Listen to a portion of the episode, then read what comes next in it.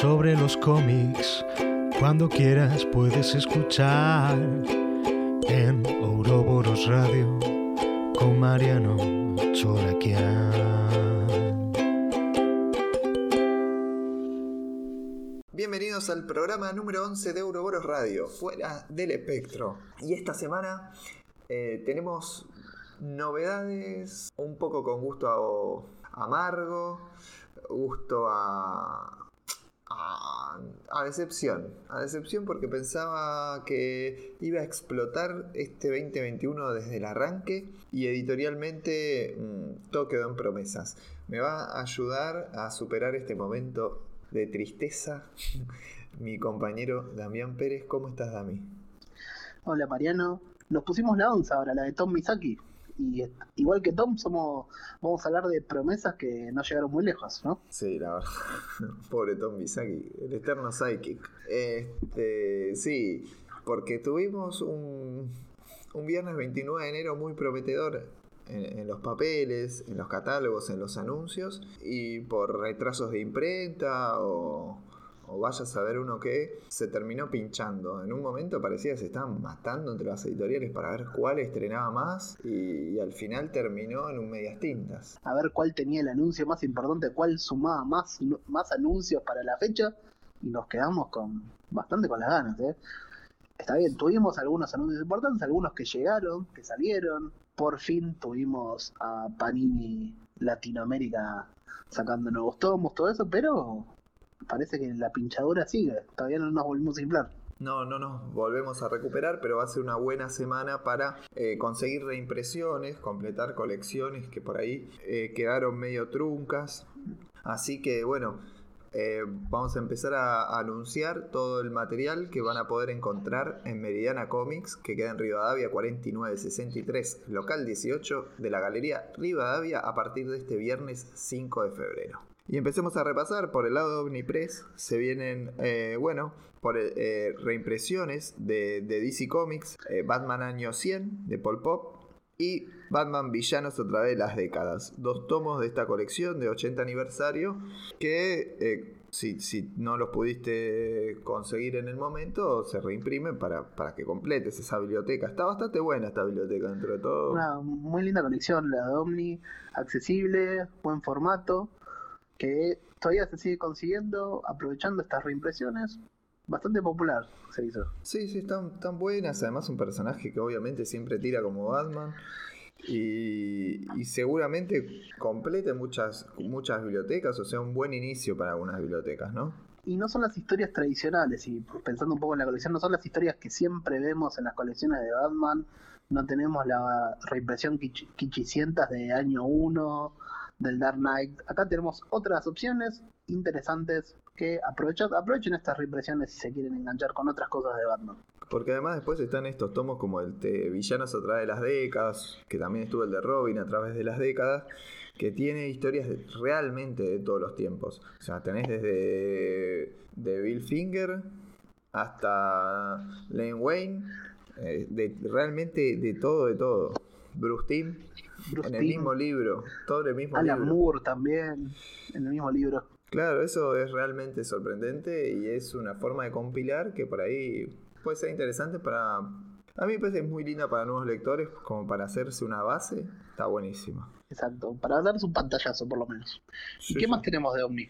Y Omni va a reimprimir Attack on Titan 1 y 3, cuarta edición para, para Attack on Titan 1, tremendo hitazo y ahora que está por terminar esta historia, que ya nos queda poco, si no te enganchaste en su momento, tenés la oportunidad de engancharte con un nuevo, una nueva reimpresión del primer volumen, que es, anda a conseguirla si no lo reimprimían, cuarta edición ya. Nosotros siempre eh, destacamos mucho las reimpresiones de volumen 1 porque al que no, no, lo tiene o no empezó esa colección, siempre está bueno remarcarlo como para que, para que acceda a comenzar, a empezar a leer una serie que por ahí en el momento no, no, le interesó y después por recomendaciones de amigos o conocidos o por mismo en el programa les pareció interesante empezarla. Así que ahí Attack on Titan está disponible. Y por el lado de Panini, una semana extraña.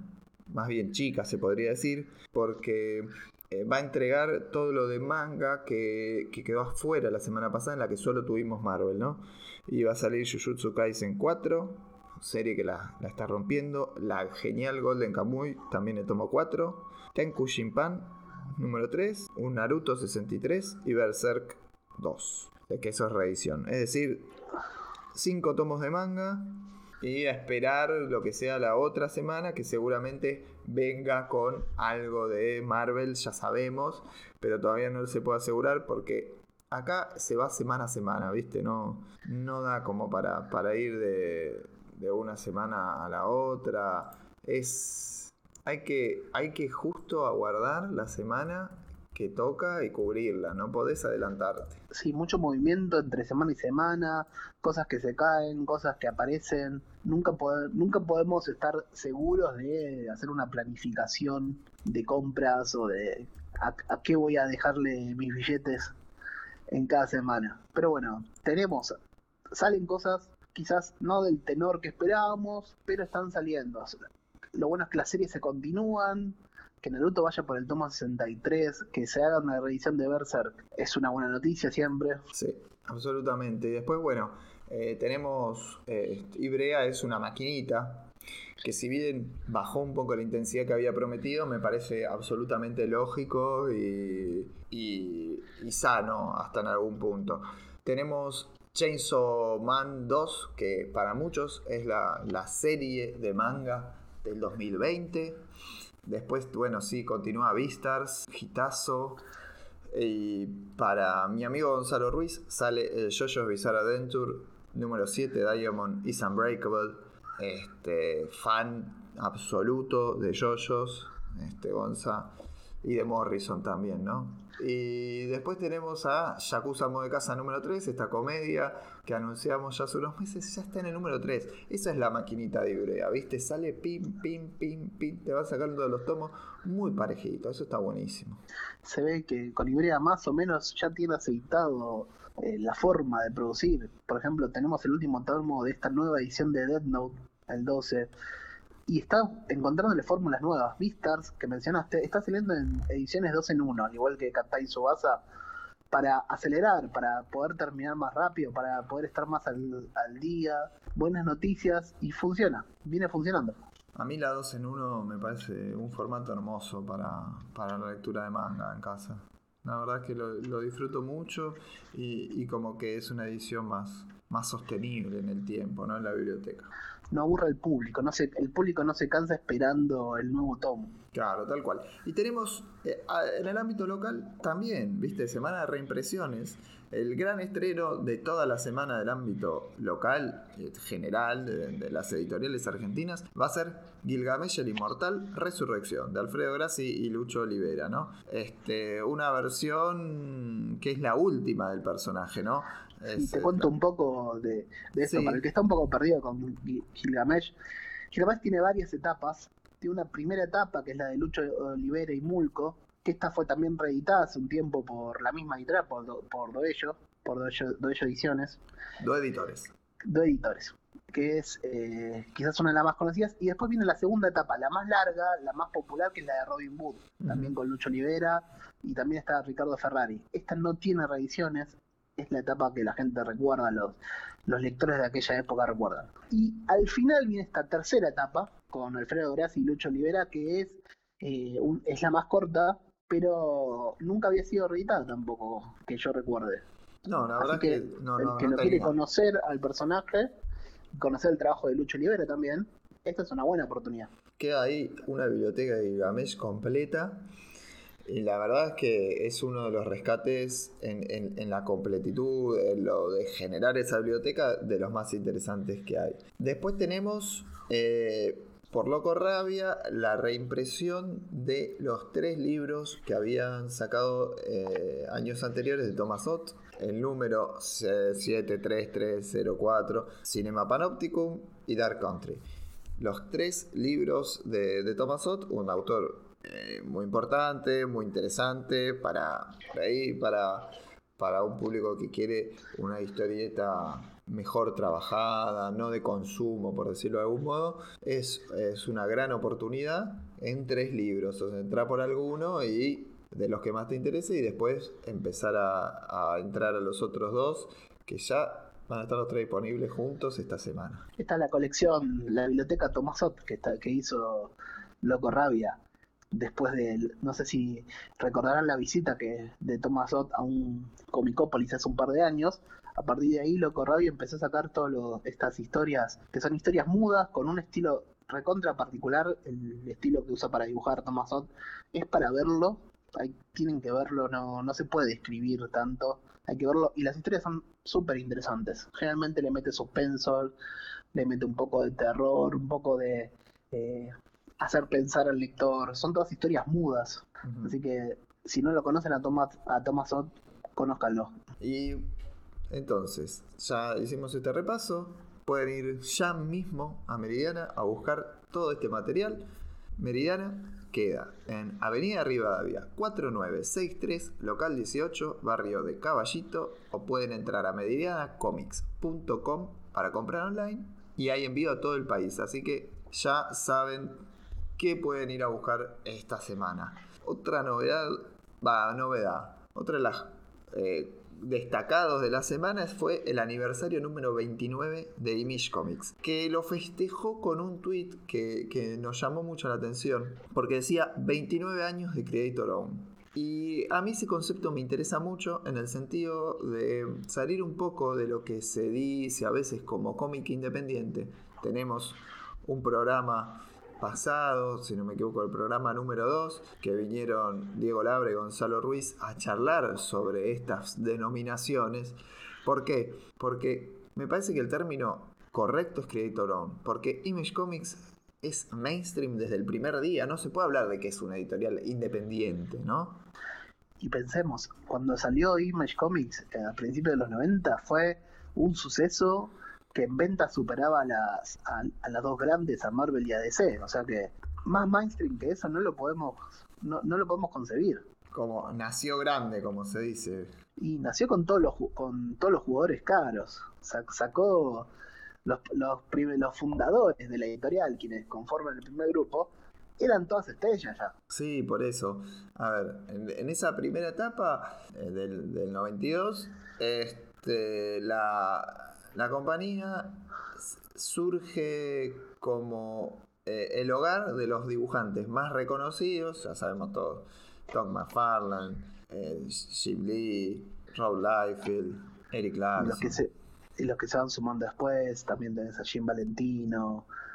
Eh, eran todos los que en esa época venían de romperla en los grandes títulos de Marvel. Eh, McFarlane venía de Spider-Man, Jim Lee venía de Los Mutantes. Tenías a todos eh, los top de ventas en este momento. Claro, eran las figuritas de esa época. Bueno, abren una editorial y es de universos superhéroicos compartidos. Pero esa editorial, la realidad es que se terminó convirtiendo en, en, la fuente creativa de un montón de historietas y actualmente, algo que a mí ya no me gusta tanto, que este Creator Own se convierte en, pasa a ser de una editorial de historietas Creator Own a una factoría de eh, propiedad intelectual para series televisivas y ahí a mí es donde me, esa transformación me dejas un poco desencantado. Por suerte tenemos tipos, sí. Sí, sí. La fórmula de base. La, fórmula Mark Miller llevada a la editorial. La fórmula de crear pitch para películas, para series y de ahí tener, tener sus propias historias, sus propios cómics que sirvan para que algún productor, algún ejecutivo de cadena, de, algún servicio de streaming vea y diga, ah, yo quiero comprar esto. Sí, porque hay muchas series que, que, que se abandonan después de uno o dos TPs. Hay algunas que el segundo TP carece totalmente de sentido porque en realidad el contenido planeado era para un solo TP porque porque lo único que tenían es la construcción del mundo que presentan. Y hay muy pocos que se dedican a hacer historieta ahí adentro, por suerte, por suerte, todavía tenemos series como Ice Cream Man, Eh, tenemos a Brubaker y a Phillips haciendo historieta pura y dura todo el tiempo y hasta jugando con los formatos porque ahora están sacando novelas gráficas directamente y abandonaron los issues y cuando sacaban issues le agregaban material adicional que los TPs no estaba. O sea, por suerte tenemos esos dos tipos que están haciendo un quilombo bárbaro.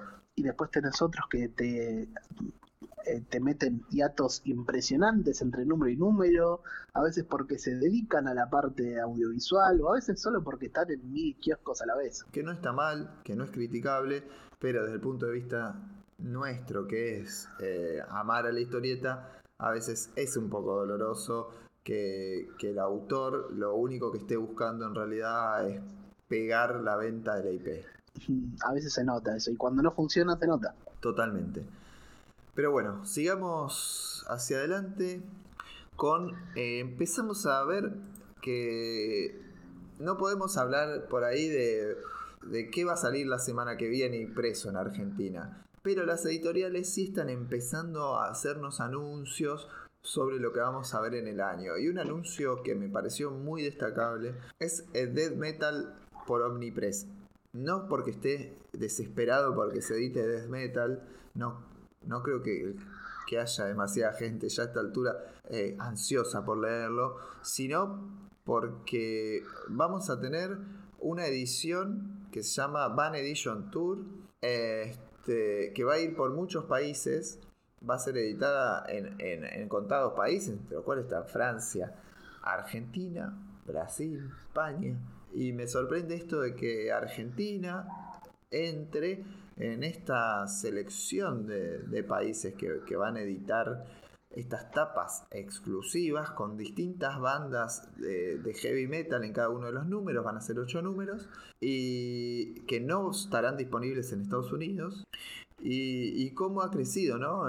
esto demuestra que, que está en se tiene en cuenta el mercado argentino para, para DC Comics no solo el mercado argentino, como decías, también DC Comics está teniendo en cuenta a todas las licenciatarias, viendo sus, eh, sus historietas venderse en otros países, fuera de su país de origen. Este proyecto es grande, coordinado con todos, con todas las licenciatarias en todos estos lugares que nombraste. También adelantando, Death Metal es una serie que esperábamos dentro de un par de meses y acá te va a adelantar. Sí, viene a un ritmo bastante bastante veloz con algunas, con algunas colecciones. Ya ocurrió con Free Jokers. Ahora viene con Death Metal que se va a editar en, en 8 números. Eh, dobles o triples, no, hasta cuádruples diría, porque son más de 100 páginas. Eh, en, los que sí van a estar metidos los taís, este, no va a ser solamente el número del evento. Por ahí es un poco rara la mezcla y sobre todo esa selección en el número 8 es medio confusa porque va a tener el de últimas historias. No me termina de cerrar mucho el orden, pero creo que eso en realidad podría ser confirmable. Lo que realmente tenemos son siete portadas con siete bandas de heavy metal, entre las cuales están Megadeth, Ghost, Akuna Coil, Sepultura, Opeth, Ozzy Osbourne y Dream Theater. La de Megadeth me encanta, de Juanjo Guarnido. Me encanta. También los autores para cada portada, muy buenos.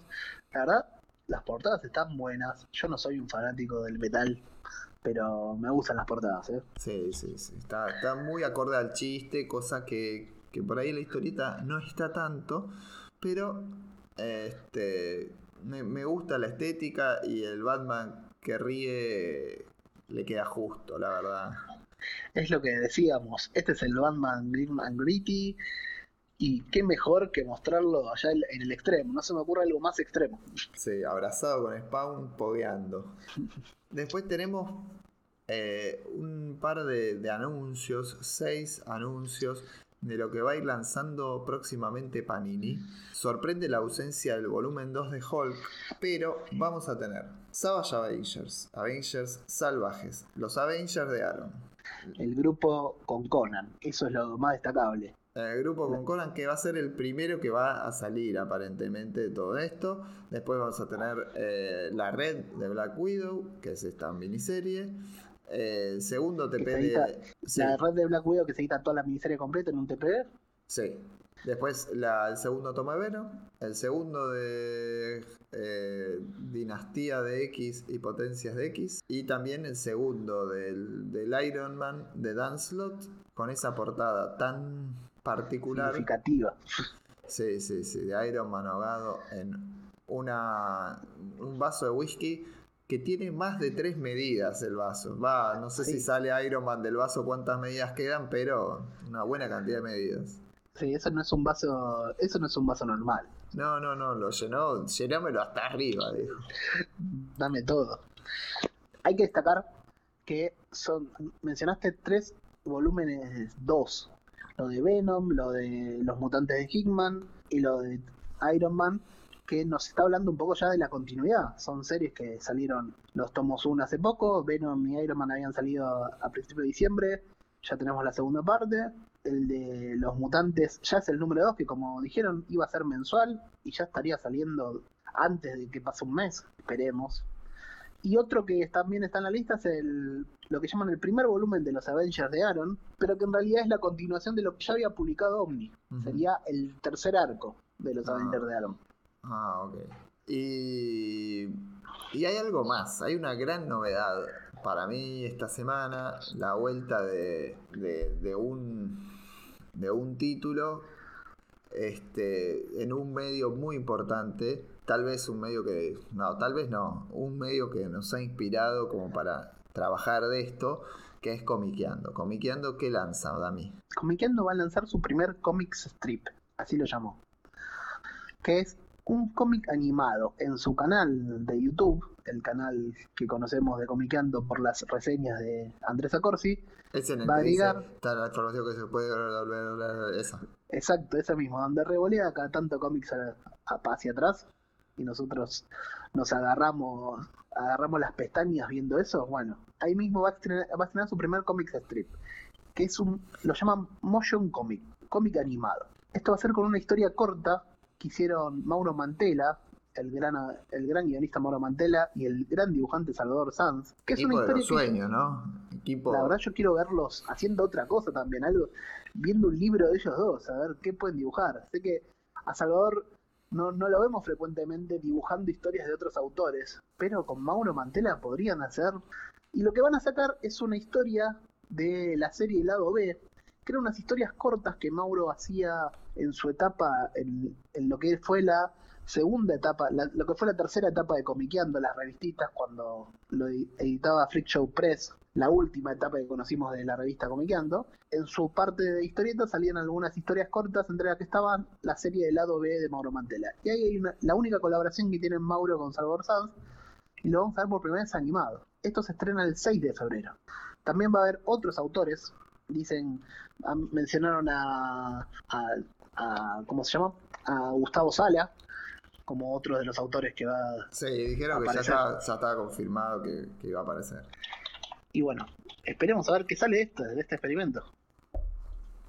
Bien, seguramente va a ser un éxito, como casi todo lo que nos propone Comiqueando. Un abrazo a todo el equipo y en especial a ese señor de poco pelo y, buena, y buena contextura física que es Andrés Acorsi. Eh, vamos a seguir con novedades internacionales.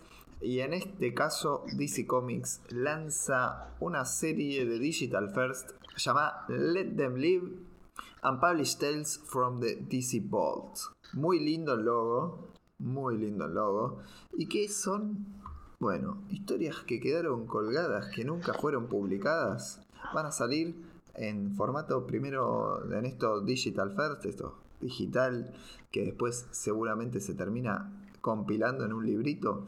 Y en la primera eh, portada nos prometen una historia del Suicide Squad que mezcla a Harley Quinn, en donde aparece Ambush Bag. O sea, una cosa de locos. Jimsad Tradmur. Supuestamente esto ya salió, yo no lo pude ver todavía. Este, que sería el número uno. Sale. Eh, creo que está en, en Universe Infinite, esa plataforma inaccesible, eh, sin VPN, pero que no está a la venta, no lo vi a la venta en Comixology, no lo vi afuera de la plataforma, por lo tanto no, no tuvimos acceso a esto. pero ya en algún momento va a llegar, sobre todo supongo que con el compilatorio, ¿no? Pero vamos a tener después, este, Lend and Live 2 va a tener a Nightwing y el 3 a Batman, porque sin Batman no, hacen, no van ni a la esquina. ¿Qué, qué opinás? ¿Te gusta? Me gusta, me gusta el ejercicio de sacar historias from the bound, como dicen, que hace algo que ya ha tenido la editorial, también Marvel lo ha hecho en los 90, lo ha hecho más recientemente, pero esto de estar desatadas, que vaya, que sigan apostando al, al digital first, al medio digital primero, y también algunos de los autores. Este, esta historia de Batman está anunciada por Scott Brian Wilson, John Paul Leon, Dave Stewart y Dylan Bennett. Yo quiero ver otro Batman de John Paul Leon. ¿Quién no? Además, bueno, lo que vamos a tener acá va a ser eh, la participación de Ambushback, no solamente en la portada, no sé si en las historias en particular, pero va a ser como, como el maestro de ceremonias, va a ser el que vaya presentando esas historias, como era en las viejas revistas de, de terror, donde, donde Caín aparecía y nos, nos presentaba ahí en, en House of Mystery. Bueno. O en, en Cuentos de la Cripta. O Cuento de la Cripta, obvio. Este, que, que en realidad sale de la Creepy, ¿no? Sí. El formato típico de la Creepy, bueno. En eso, ese, ese rol lo va a cumplir el señor Ambushbag. Gustoso de tenerlo de nuevo en, en DC Comics. Y para saber más de Ambushbag, vamos a recomendar un podcast amigo que es Distinguida Competencia, en que hicieron un recorrido por todo lo que salió de Ambush Bag. Este, recontra recomendable ese podcast de la plataforma de nueve paneles para saber más de este personaje eh, poco conocido, pero con fans muy acérrimos. Y bueno, ¿y qué más tenemos? Del lado de Marvel, algo- anuncios. hay un Ahora tenemos muy lindo el de anuncio de Marvel. Marvel, un anuncio bastante lindo. Se ya, anunciaron Fantastic Four Life Story. ¿Se acuerdan ese, esa historia que salió hace no mucho tiempo, Spider-Man Life Story? Que eran seis números que iban recorriendo la vida de Spider-Man en tiempo real. Cada número estaba ubicado en una década diferente, desde el nacimiento del personaje hasta la actualidad. Y veíamos a Peter Parker envejeciendo a ritmo real. Podíamos ver cómo iban afectando los diferentes momentos, los diferentes personajes, los diferentes villanos que fueron apareciendo en la historia editorial del personaje, ahora en tiempo real. Bueno, este ejercicio se va a repetir ahora con los Cuatro Fantásticos, el grupo insignia, el grupo que comenzó la era Marvel de los cómics, pero con otros autores. Va a estar a cargo el siempre interesante Mark Russell, guionista de la, de la Lora, y en los dibujos va a estar Sean Isaacs. A mí me gusta mucho el equipo creativo que le pusieron. Quiero ver cómo encara a Mark Russell este, este ejercicio. Y como fue interesante el Spider-Man Life Story, con visiones particulares, con, buenas ideas, vamos a ver cómo resulta con los cuatro fantásticos. Sin duda va a estar buenísimo porque Mark Russell tiene muchísimo para dar. Es pésimo para hacer streaming porque se sienta en el, patio de la casa. Para esa referencia para pocos porque solamente se pudo ver en vivo, ya que fue imposible arreglar el audio de la entrevista que, tuve el gusto de hacerle para, aquellas primeras experiencias del Late Night Show. Pero un autor de la hostia que siempre baja mucha línea política desde el lado del humor y a mí me encanta. Creo que es momento de que encuentre otra voz, de que profundice la voz y puede ser que con algo eh, más del, del palo superheroico puro lo empiece a hacer. Ya lo demostró con el Imperium Lex reciente para Future State y seguramente esto sea una oportunidad muy grande para, para entrar ya definitivamente en las primeras ligas del cómic superheroico con una mirada muy eh, acorde a los tiempos actuales, eh, políticos y sociales que atraviesa Estados Unidos y con todas las conflictividades que se están encontrando y también con un tono eh, poco ofensivo. Realmente es muy ameno y a la vez eh, muy políticamente incorrecto y eso es, es muy loco como, como mezcla las dos, las dos miradas. Mark Russell tiene esa capacidad de meter, y creo que los Cuatro Fantásticos son un grupo interesante, parece, sobre todo en los primeros números, donde agarre ese grupo que nace de la Guerra Fría, nace del conflicto ruso-estadounidense, a ver cómo lo encara por ese lado y qué, qué nos puede contar. La verdad, es muy esperable. Eh, los fans reaccionaron con, con mucho entusiasmo a esta propuesta. Alguno medio timorato, voy a decirlo. El gorra de Aníbal Berrey dijo que, que no, por ahí repiten la fórmula, pero todos los demás fans ultra, ultra contentos con la posibilidad de, de tener una historia de Russell con los cuatro fantásticos. Por ahí el modelo, el corset este de Life Story es complejo para el guionista, pero creo que una vez que, cambias eh, de del tono, porque el anterior fue de Chip Zarsky y por ahí en otro tono este, funciona mejor. Fue muy tradicional lo de Chip, fue buen trabajo, pero fue muy tradicional, o sea, fue, fue poco de él, poco personal. Igual creo todo, Chip se, permitió hacer alguna crítica, alguna crítica a modelos políticos, eso muy soslayada, pero creo que este este formato le va a entrar muy bien a Russell. Sí, además lo que le permite es salir un poquito de la, de, la continuidad o de la serie regular. Aunque realmente me gustaría verlo en algún momento en eso. Pero bueno, este es el camino, entrar desde su particularidad hacia este, convertirse en un guionista que pueda llevar adelante una serie regular que estoy esperando realmente que en algún momento le den una regular de algún, de algún título más o menos importante.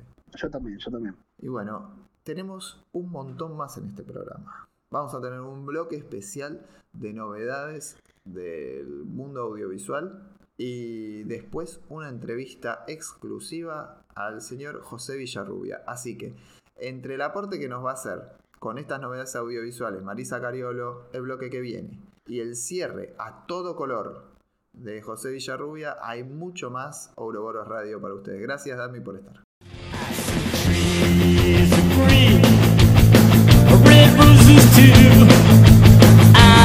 Them blue for me and you.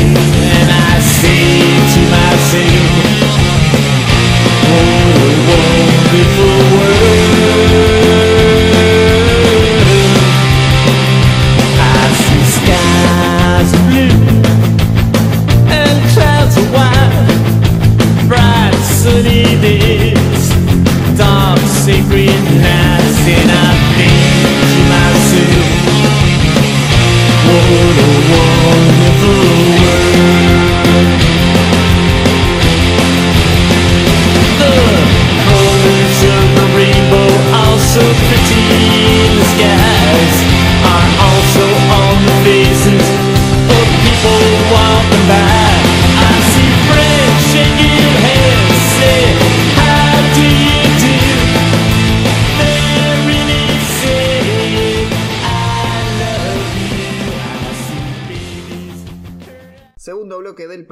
Vamos con novedades internacionales y en esta oportunidad audiovisuales. ¿Y por qué? Porque estábamos armando las noticias de la semana, decíamos, bueno, no hay nada de cómics, no salió ningún previews, pero una batería tremenda de novedades audiovisuales. Damián no es un fenómeno en eso, yo muchísimo menos, y por eso la invité a nuestra amiga Marisa Cariolo a que nos ilumine y nos informe de todas estas noticias que tuvimos esta semana. ¿Cómo estás, Cario? ¿Cómo están chicos? ¿Todo bien? Todo bien, todo bien. Y acá este, no, no damos abasto con, con todo, lo que, todo lo que fue saliendo, o sea, DC, Sí. Marvel, todo. Empecemos por algo tranqui. Sí, sí, sí. Está, eh, fue una semanita movida y sigue. No, no sé si hay cosas tranquis, porque están todos como locos. Me parece que cada, cada anuncio que hay es como que nos estamos poniendo más locos. Este, me parece que ya la temporada de descanso se terminó y ya está, eh, se prendió. La famosa frase, ¿se prendió esta mierda? Bueno, eso.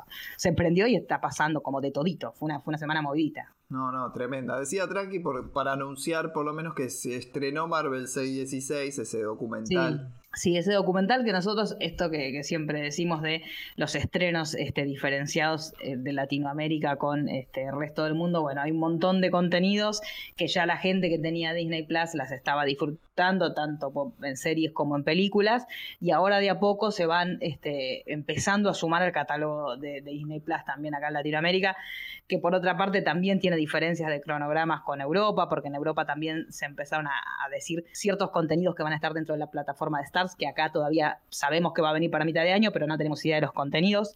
Este, así que sí, empezaron a, emparejarse un poco este, los contenidos con relación a lo que en el otro, en el resto del mundo ya se está viendo. Esto que siempre hablamos que es medio injusto y medio anacrónico y como que nos quedó un poquito viejo esto de que nosotros no podamos ver ciertos contenidos, salvo que tengamos una VPN y nos, nos pongamos por ese lado a hacer las cosas. Pero bueno, ciertos contenidos se empiezan a sumar al catálogo de Disney Plus como para hacerlo un poquito menos que de colección, que es lo que siempre, la queja recurrente de la plataforma es que termina siendo eso. Contenidos de, como de colección, como una gran colección de todos los contenidos de Disney, pero pocas cosas nuevas. Y te pego a esta noticia y esto, esta reflexión que haces y hacemos siempre con el anuncio de la fecha de estreno de la Zack Snyder Justice League. Finalmente.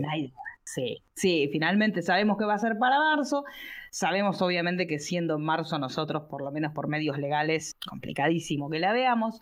Este va directamente lo que decíamos recién, la única posibilidad, una VPN este, y contratar a HBO Max, pero hasta donde tengo entendido ni siquiera este HBO Max tiene subtítulos al español, o sea que ni siquiera los que no puedan este, ver las cosas en, idioma original, la gente que necesite subtítulos, ni con la VPN de por medio va a poder verla. Este, así que bueno, acá otra vez lo mismo de siempre, este, empujándonos a la ilegalidad. Hay una movida, obviamente, para tratar de, adelantar los tiempos, pero con lo poquito que falta, yo no creo que, tenga mucha suerte esto de tratar de, de, empezar a ver si los tiempos se acortan para Latinoamérica. Eh, también, supuestamente, sería segunda mitad de, este año cuando llegaría la plataforma de HBO Max acá a Latinoamérica, con lo cual el corte de, Snyder eh, lo buscaremos por ahí. Sí, el corte hiper esperado, obviamente el movimiento, la pata latinoamericana va a estar, pero volviéndose sí, Con fire. Con, sí, con, que salga, con que Warner, con que HBO, ¿a quién le vamos a echar la culpa? Pero la realidad es que que hay muchas. Los pósters me parece que son hypeadores totalmente. Sí, sí, y aparte Snyder ya se puso en modo hypeador extremo así que está subiendo cositas todos los días, este, porque obviamente ellos tienen que defender su producto, este, es uno de los grandes productos de la plataforma, si bien HBO Max tiene un montón de, grandes productos, pero por lo menos para el fandom duro, esto fue algo que tiene que ver con una lucha, bueno, con un montón de, conquistas y movimiento que excede a la película en sí misma, tiene que ver con un montón de cuestiones también personales de la vida de Snyder y, y de la lucha por la prevención de las enfermedades mentales, hay un montón de cuestiones dando vuelta, este, pero lo cierto es que desgraciadamente en Latinoamérica ni noticias de, poder verlo por medios legales, este, así que habrá que esperar, habrá que esperar pacientemente hasta que aparezca por algún lugar y poder verla. Ya obviamente eh, también está la posibilidad, bueno, se va a ver como una película, que también era lo que en su momento se discutió, si se iba a ver como una miniserie o como una película, bueno, finalmente se va a ver como una película. Este, los influencers de allá harán como hacen los influencers de acá, que te hacen una guía de hasta dónde se puede ver, vayan a saber. Ah, lo van a, van a hacerle como al mejor estilo, como pasó en su momento con The Irishman, ¿se acuerda que habían dicho del minuto tanto al minuto tanto, al minuto tanto, al minuto tanto? Capaz que hacen eso, vayan a saber. Sí, sí, cuatro horas no te lo bancás, es quiere decir que tanto la querías. Claro, sí. Yo me pasó lo mismo con el Irishman. Dije, no puede ser que seamos tan, tan mente corta que necesitemos que una persona nos diga cuándo hay que cortar algo. O sea, bueno, pueden ver de este minuto a este minuto. Esperemos que no pase eso esta vez. Sí. Cuando te dan ganas de ir al baño también lo puedes cortar, pero. Claro, sí, qué sé yo. Claro, no. No, no lo entendí muy bien porque alguien te, te lo tiene que decir. O sea, vos. Sí. Nunca, esa parte yo no la entendí jamás, pero me acuerdo que fue como un trabajo que hicieron unos cuantos influencers de decir de minuto tanto a minuto tanto. Aparte, ¿dónde está eh, la vara del interés? ¿Entendés? hasta, hasta dónde esto te va a importar hasta acá, pero acá vas a poder ir al baño a hacer un pichín y volvés a recobrar el interés por la historia. Es raro, es raro.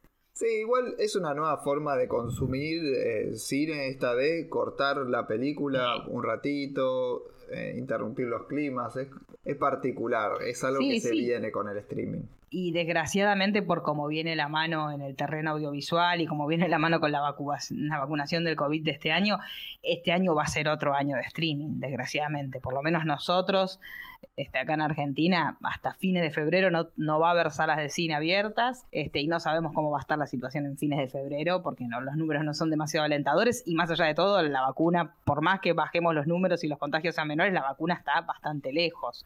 Este, así que, y todas las, todas las grandes majors están pasando los estrenos para, el, para octubre, con suerte para octubre, con lo cual está complicadito. Pero también tenemos otro, otro gran estreno que, armó un quilombo bárbaro en las redes sociales, que está anunciado para el 31 de marzo y es eh, Godzilla vs. Kong. Sí, sí, esa fue una, sorpresa así como muy grande porque no yo, por lo menos en lo personal, a mí me, encanta ese universo, pero no pensé que iba a ser la locura que terminó siendo. O sea, todos presentamos que la película se iba a estrenar y pensamos que terminaba todo ahí y de pronto se armó como un river boca de los que son Kong y los que son Godzilla, que fue así como mortal porque cada uno argumentaba por qué razón era de un equipo o del otro. Este, y la posibilidad también de que se extienda al Monsterverse para un montón de lugares, que es lo que muchos querían, en definitiva.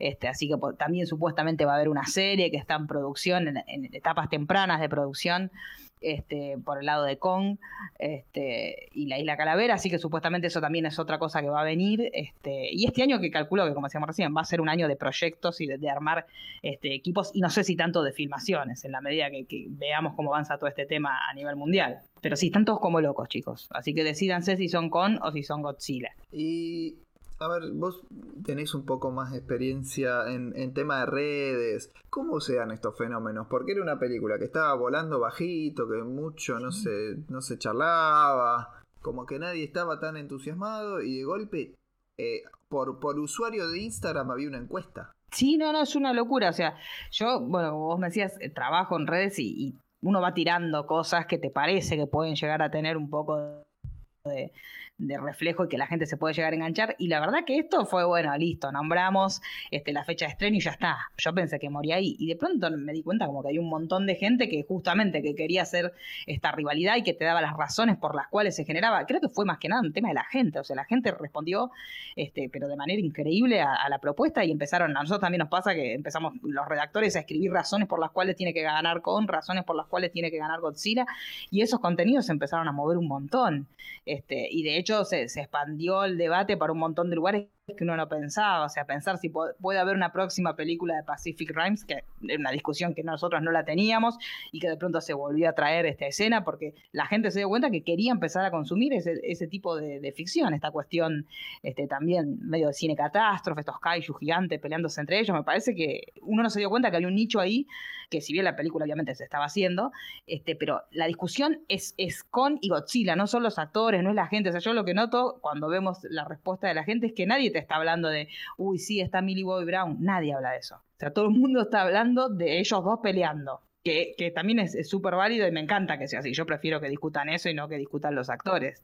Porque en definitiva uno esas películas las ve porque querés ver esos encuentros titánicos más allá de la gente o los seres humanos que estén alrededor de los monstruos. Sí, no, no, no me llaman para nada la atención los personajes humanos que pueda haber. Tengo una consulta porque la verdad es que tengo bastante poca idea de este universo. Eh, van a salir. Esta película sale las anteriores, sale la de Godzilla y de Kong y la calavera. Sí, sí, supuestamente continúa ese universo que ahora parecería ser, que por lo menos por los proyectos que hay, también se va a expandir a una serie que calculo que obviamente ellos también testearon esta respuesta positiva por parte de la gente este, y están explorando todas las posibilidades narrativas que hay a partir de eso, que es obviamente una, una tradición de muchísimos años, este, que viene de hace miles de años y que por ahí también lo que, miles, cientos de años, lo que decíamos también de, de esta cuestión de jugar yo lo sentí mucho cuando vi Pacific Rimes, esto de sentir que el director se pone en el lugar nuestro como cuando uno juega con los muñecos, este, eso de poner el relieve en los monstruos y no en la gente, porque si no, muchas veces en otras películas pasaba que era como cómo influía en la gente este, esta catástrofe natural que estaba ocurriendo, o esta, pelea entre dos titanes y los seres humanos corriendo como hormiguitas en el medio de ese desastre. Y lo que mucha gente recastó en su momento de, Pacific Rimes era que justamente el eje o la mirada estaba puesta en esa pelea, o sea, lo que hacíamos todos de niños cuando jugabas con dos muñequitos, o sea, disfrutar la pelea de titanes, no pensar tanto en los seres humanos, porque se pierde y distrae la atención de, la narración principal. Sí, claro, que además termina siendo re accesorio los humanos, que te ponen dos o tres actrices o actores de moda y, nada más, ¿no? no tiene mucho sentido. Sí, no, para nada. Y la verdad es que en materia de efectos especiales las, las películas anteriores están bárbaras, se ven espectacular y sufre menos la combinación este, de CGI animación, con es que, que películas de superhéroes o con otros personajes, acá se aprecia más y es mucho más disfrutable, ¿no? Sí, es mucho más creíble. Igualmente es un género que siempre tuvo una, es, es muy particular eh, el cine, este tipo de cine, e inclusive en su momento, en sus orígenes en Japón, aunque no fuera creíble frente a pantalla, porque si uno ve las primeras películas que son viejísimas, aún en lo increíble que tienen, la gente las disfrutaba, aún cuando eran personas disfrazadas este, de, monos o de, uno de Godzilla y el otro de King Kong en una ciudad chiquita hecha toda este, como si fueran maquetas este, en proporción, aún así había un público que, que siempre disfruta ese tipo de películas, aún en lo increíble o en lo poco verosímil desde lo visual. Eso me parece que es una característica muy interesante de este tipo de cine, que por ahí en otros cines no te pasa, vos una película de terror, cuando ves que el artificio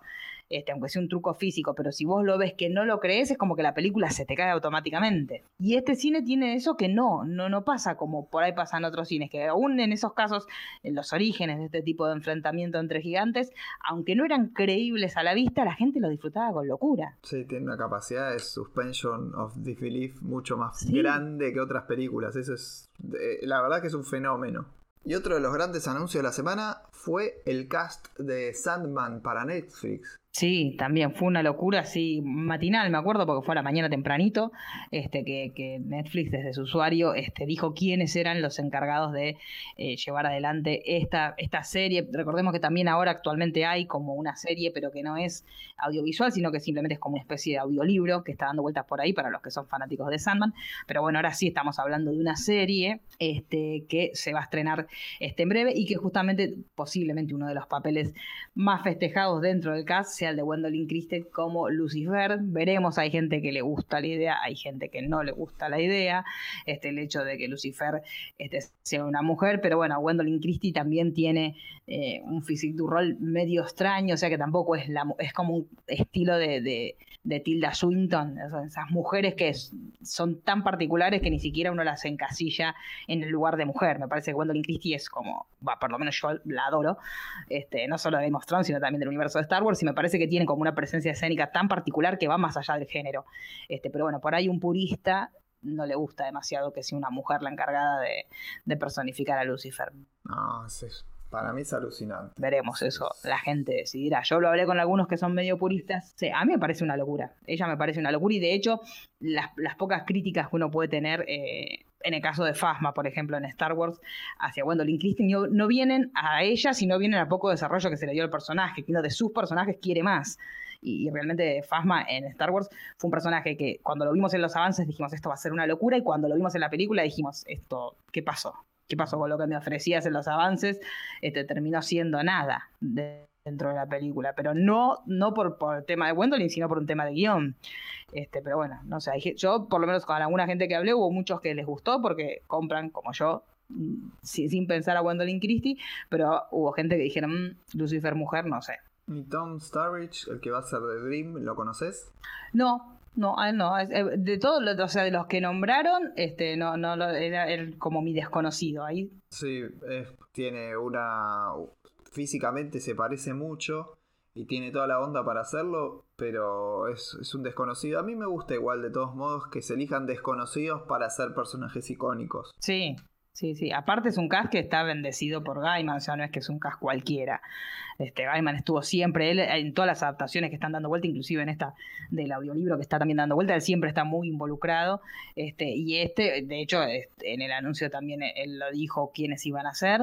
Este, pero bueno, veremos, veremos lo que pasa. A mí, por lo pronto, me parece que es una apuesta fuerte y que está bien que hagan algo distinto y, que Netflix apueste a cosas no tan comunes y no tan tradicionales como la que nos tiene acostumbrados. Siempre decimos lo mismo cuando hablamos de otros productos o este, inclusive más mainstream como puede ser los productos de Marvel. Siempre yo festejo que apuesten algo distinto, aun cuando por ahí no salga tan redondo, pero es preferible que larguen un poquito la fórmula de vez en cuando y te presenten algo que vos no esperabas. Lo que me, encanta es el, el cuadro donde se presenta el cast es muy teatral. Y Sandman es muy teatral. Es muy Shakespeareano. Sí, sí, sí, eso también tiene un poco que ver con la apuesta y por eso también es un tema distinto traer un producto este, que tenga que ver con un autor y que tenga un fandom tan fuerte. Lo que pasa que es lo que decíamos recién, cuando vos trabajás con, con fandom tan fuertes como el de Sandman, es todo un tema, es como un arma de doble filo. O sea, te puede salir muy bien como te puede salir que tengas unos talibanes terribles que no aceptan este, nada que esté fuera de lo que vos, ellos ya tienen en la mente. En este caso, por lo menos yo no sentí mucha reticencia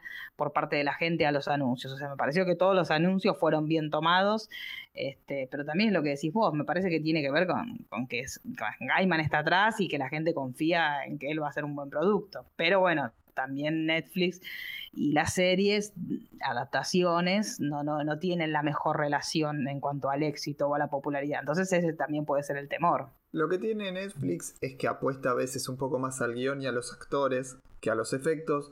Y por ahí, en este caso, le viene bien. Me da esa sensación. Sí, sí, tienen un tema de, presupuesto importantísimo, tienen un tema de que ellos en ese sentido no miden, este, una vez que, ponen un proyecto para adelante, no miden en cuanto a presupuesto, y, y no, pero no me suenan por ahí este, esto es una, ya una visión más personal. Me suena como que son un poco más organizados. Por ahí Amazon también tiene presupuestos grandísimos, pero a veces me parece que juegan un poquito desde la publicidad y de cómo presentan los productos, como desde otro lugar, por ahí no tan fair play como puede llegar a ser Netflix. Esto ya es muy personal. A ver, pero amplíame lo que es interesante lo que decís. En muchas ficciones, a nosotros nos pasa que, muchas ficciones que tenés que publicitar este, de Amazon juegan mucho con esto del escándalo y de presentar cosas cuando todavía no tienen nada y de las filtraciones que no son tal, eh, estas cuestiones, este, me parece como que ellos tienen hasta inclusive lanzan productos sabiendo el nivel de litigiosidad que van a tener y siendo una de las variables dentro de su presupuesto la litigiosidad que pueden llegar a tener, este, me parece que juega mucho con eso, desde ese punto de vista, digo que a mí me suena medio, y no tiene límites porque sabemos el presupuesto que tienen, pero por lo menos eh, en Latinoamérica muchos productos que se han lanzado dentro de la plataforma de Amazon, tenían un nivel de litigiosidad fuerte porque tocaban temas bastante sensibles, como el fútbol, como, como el deporte, como la droga.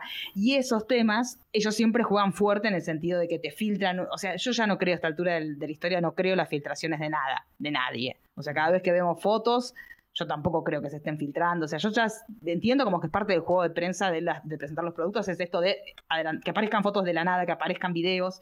Este, me parece que ya esto de las filtraciones en ese sentido yo ya no les creo a nada, a nadie, ¿eh? no solamente a Amazon, ni a Netflix, ni a Disney Plus. O sea, me parece que es un arma más para presentar un contenido hoy por hoy. Pero me parece que los que van más a fondo dentro de esa movida, por lo que yo veo, eh, esa Amazon va como más a fondo con esas cuestiones. Esos videos que aparecen de la nada, esos guiones que se filtran a la prensa, que vos decís, ¿cómo se te filtró un guion de una serie que todavía no se estrenó?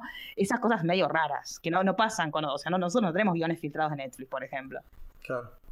Sí, sí, entiendo. Parece un poco más serio Netflix en algún sentido. En ese sentido me parece que sí, como que cuidan más el producto, ¿no? No siento que el día de mañana, o sea, nosotros lo hemos visto con un montón de series que ni siquiera se habían estrenado y ya estaban los, los guiones dando vuelta por ahí. Eso me parece un poco raro. Sí, claro, totalmente. Y pasemos, a ver, hubo dos eh, novedades importantes en materia de cosas animadas. DC anunció que se vienen nuevos cortos de Showcase eh, con con algunos personajes muy clásicos de la editorial. Sí, están como en una, bueno, es lo que decíamos eh, hace un ratito, hay como una, como que hasta ahora las cosas estuvieron bien, este, como, como tranquilas y me parece que ahora ya se terminó todo. Me parece como que ahora empezó realmente la guerra de las plataformas este, entonces empezaron los anuncios fuertes y anunciaron que iba a haber cuatro entregas de los cortos animados eh, de DC Showcase que van a, estar lanzándose entre este año y el año que viene. Y los próximos cortos animados que se anunciaron fueron por el lado Kamandi, The Loser, Blue Beetle y Constantine. Constantine, que aparte tiene un, fandom así como desesperado, que siempre está buscándole la vuelta.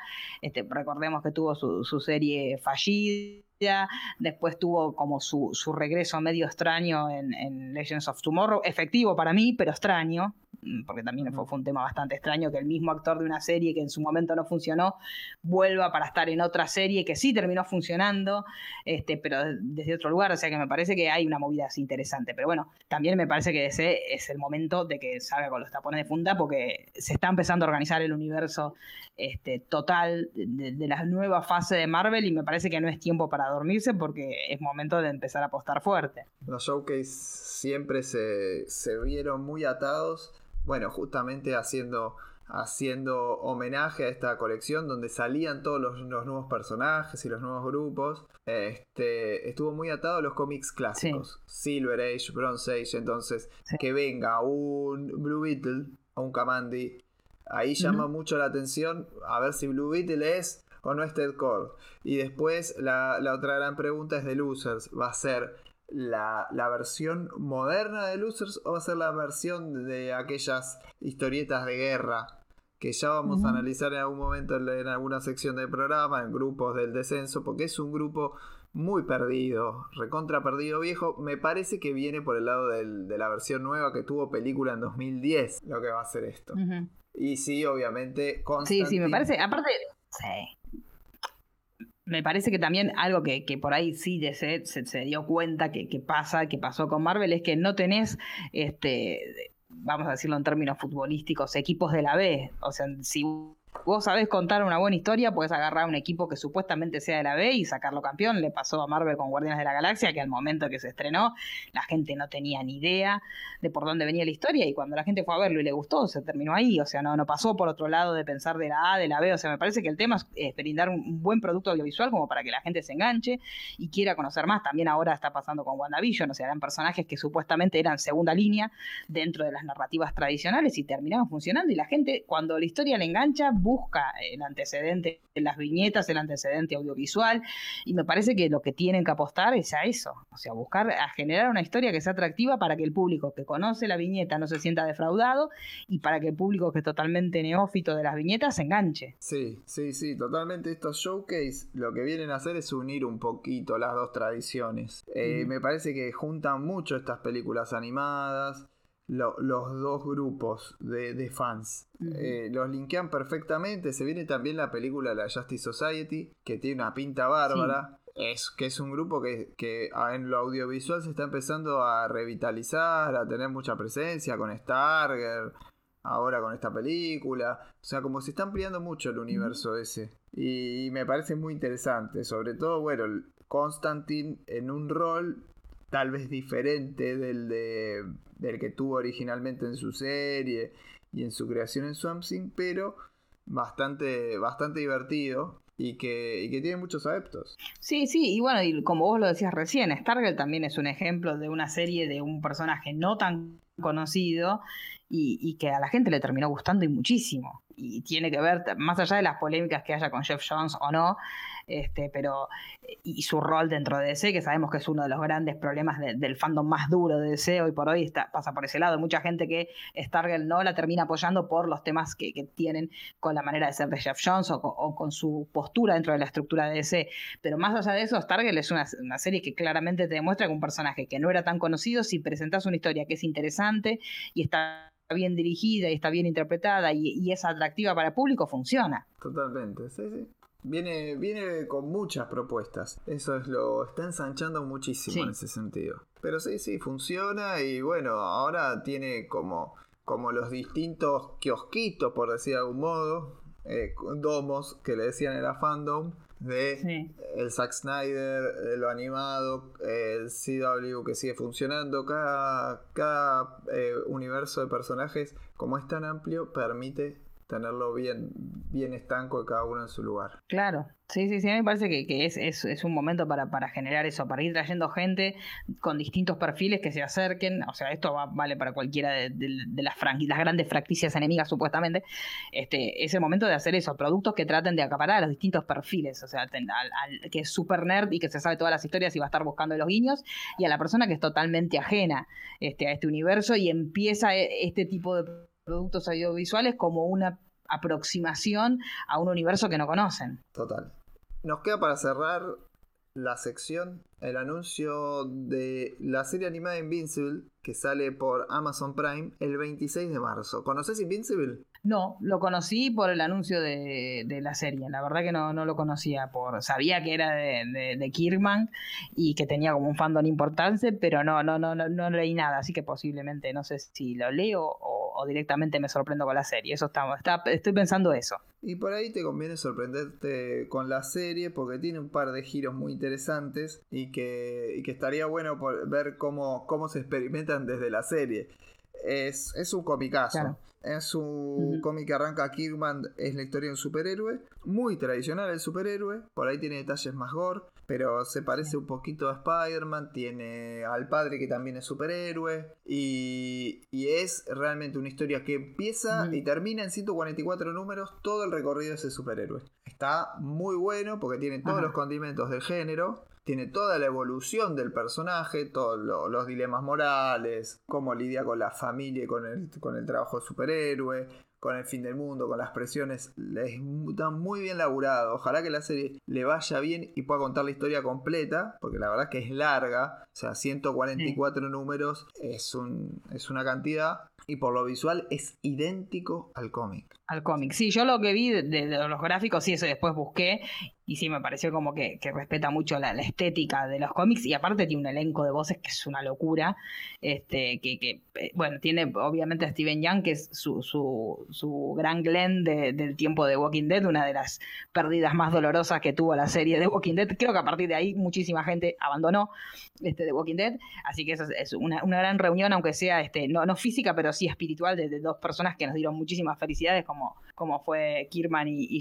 Y después tiene J.K. Simon, que es, es una locura, Mark Hamill, que bueno, yo adoración total a Mark Hamill en todas sus maneras, pero sobre todo en el tema del doblaje, que es como uno de los eh, grandes. Y aparte, Mark Hamill es un gran laburador y remador de todos los productos que él, de los que es parte, que es- eso lo decimos siempre. Este, así que ya ahí estamos, estamos contentos. Seth Rogen, que también, otro gran nerd, me parece como que es Sandra Oh, este, me parece como que tiene unas, unos- unas voces que no se pueden creer. Así que ya por ese lado hay una expectativa importante porque el equipo que formó es una locura, es un lujazo. Así que la verdad, esa serie, silbando bajito, para mí la va a romper. Sí, Va a estar muy buena. Yo creo sobre- que sí también. Por lo menos tiene, todo- tiene todo para, para romperlo. No leí, sí, no, no leí, eh, como dijiste vos, la, la obra gráfica, así que no puedo decir eh, nada sobre la historia, pero sí puedo decir que por lo menos la apuesta es fuerte, fuertísima. Por lo menos la- las personas convocadas es una apuesta recontra fuerte. Y en Amazon funcionó el tema de, de The Voice. The Voice.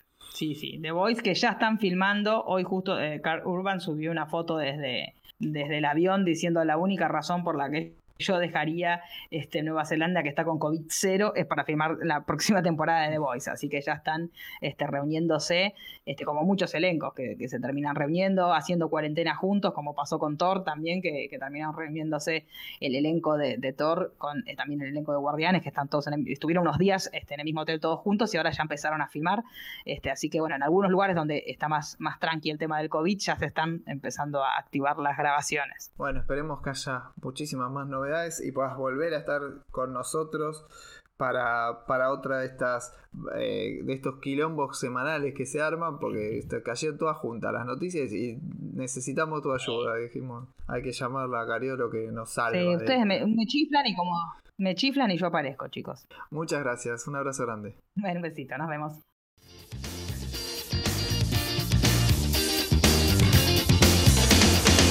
The swear they are diva. The glamour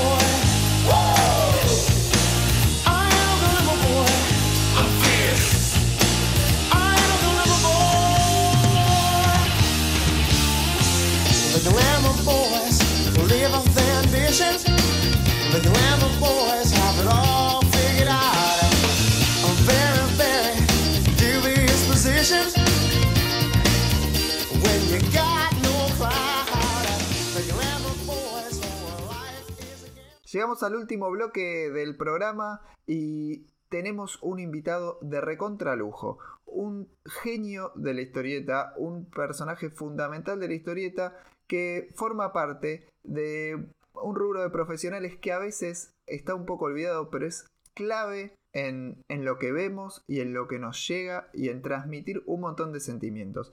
Estamos con José Villarrubia, que lo podemos definir como colorista. José, buenas tardes. ¿Usted es colorista? Sí, sí, soy colorista y un poquito más de todo también a partir de, de eso, pero sí, se me conoce principalmente en el mundo de los cómics como colorista, llevo haciéndolo 25 años o más.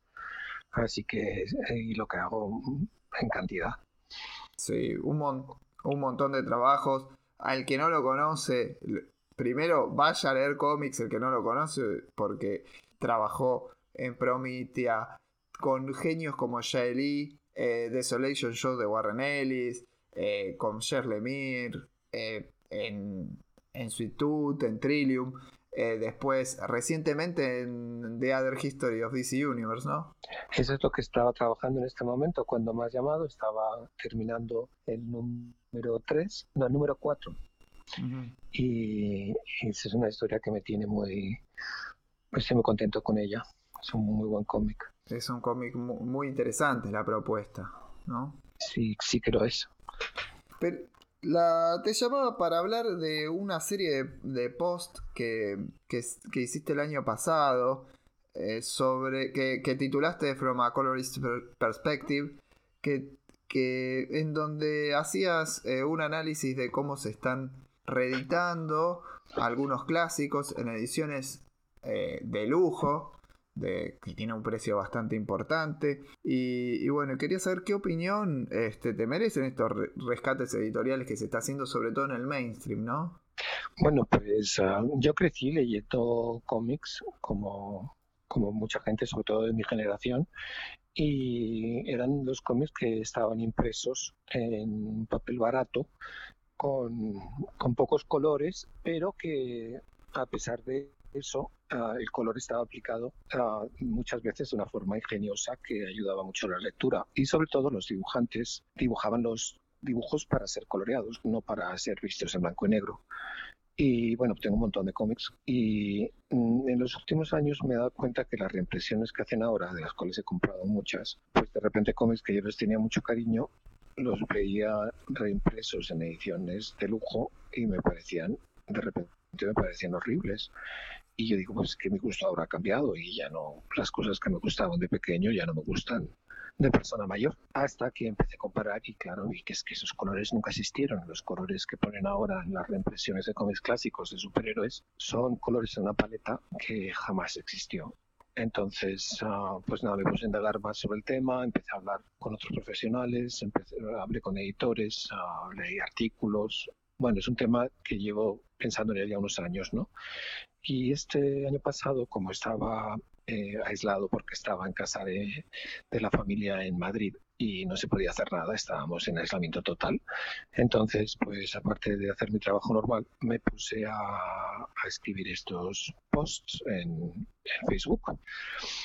Y bueno, pues me puse, me puse, me puse y la verdad pues escribí más de 400 me parece y con muy buen resultado porque a mucha gente les gustó y ya empecé a explicar teoría de color y empecé a hablar de estética y de mm, el tipo de, de malentendidos que hay respecto a por qué estos cómics tienen este aspecto. Mm, Aprendí mucho porque muchos profesionales ah, empezaron a contribuir con información muy específica y bueno, se convirtió en un proyecto muy bonito que mucha gente me dijo que les animó mucho durante la cuarentena porque mm, abrían Facebook con ganas de ver qué había puesto ese día. Sí, son más de 400 posts, muy interesante.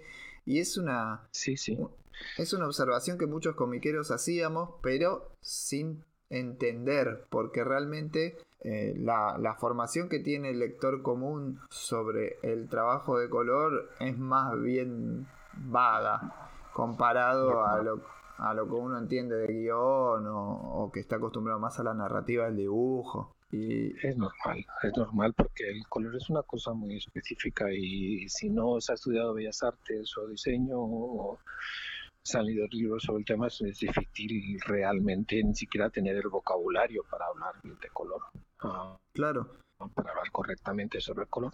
Y el trabajo de colorista fue cambiando mucho de lo que es eh, la Silver Age o la Bronze Age a la actualidad, porque generalmente los posts están centrados a esa a aquella época. ¿Cuánto cambió Pues cambió totalmente porque llegó un momento en el que los, el color en el cómic avanzó y en vez de hacerlo con el método que se había usado desde el principio del siglo XX, que era que una persona hacía unas guías de color, entonces las enviaba a un equipo que hacían las separaciones de color en fotomecánica, que interpretaban esas guías de color. Entonces no veías realmente lo que habían hecho, cómo eran las guías de color, sino que veías la interpretación de unos técnicos muy habilidosos que lo transformaban en las planchas para imprimir.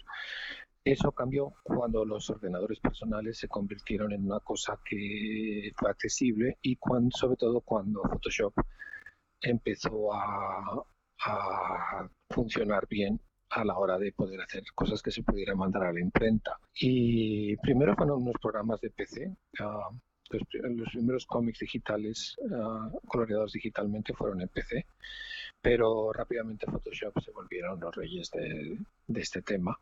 Entonces ahí es cuando yo me incorporé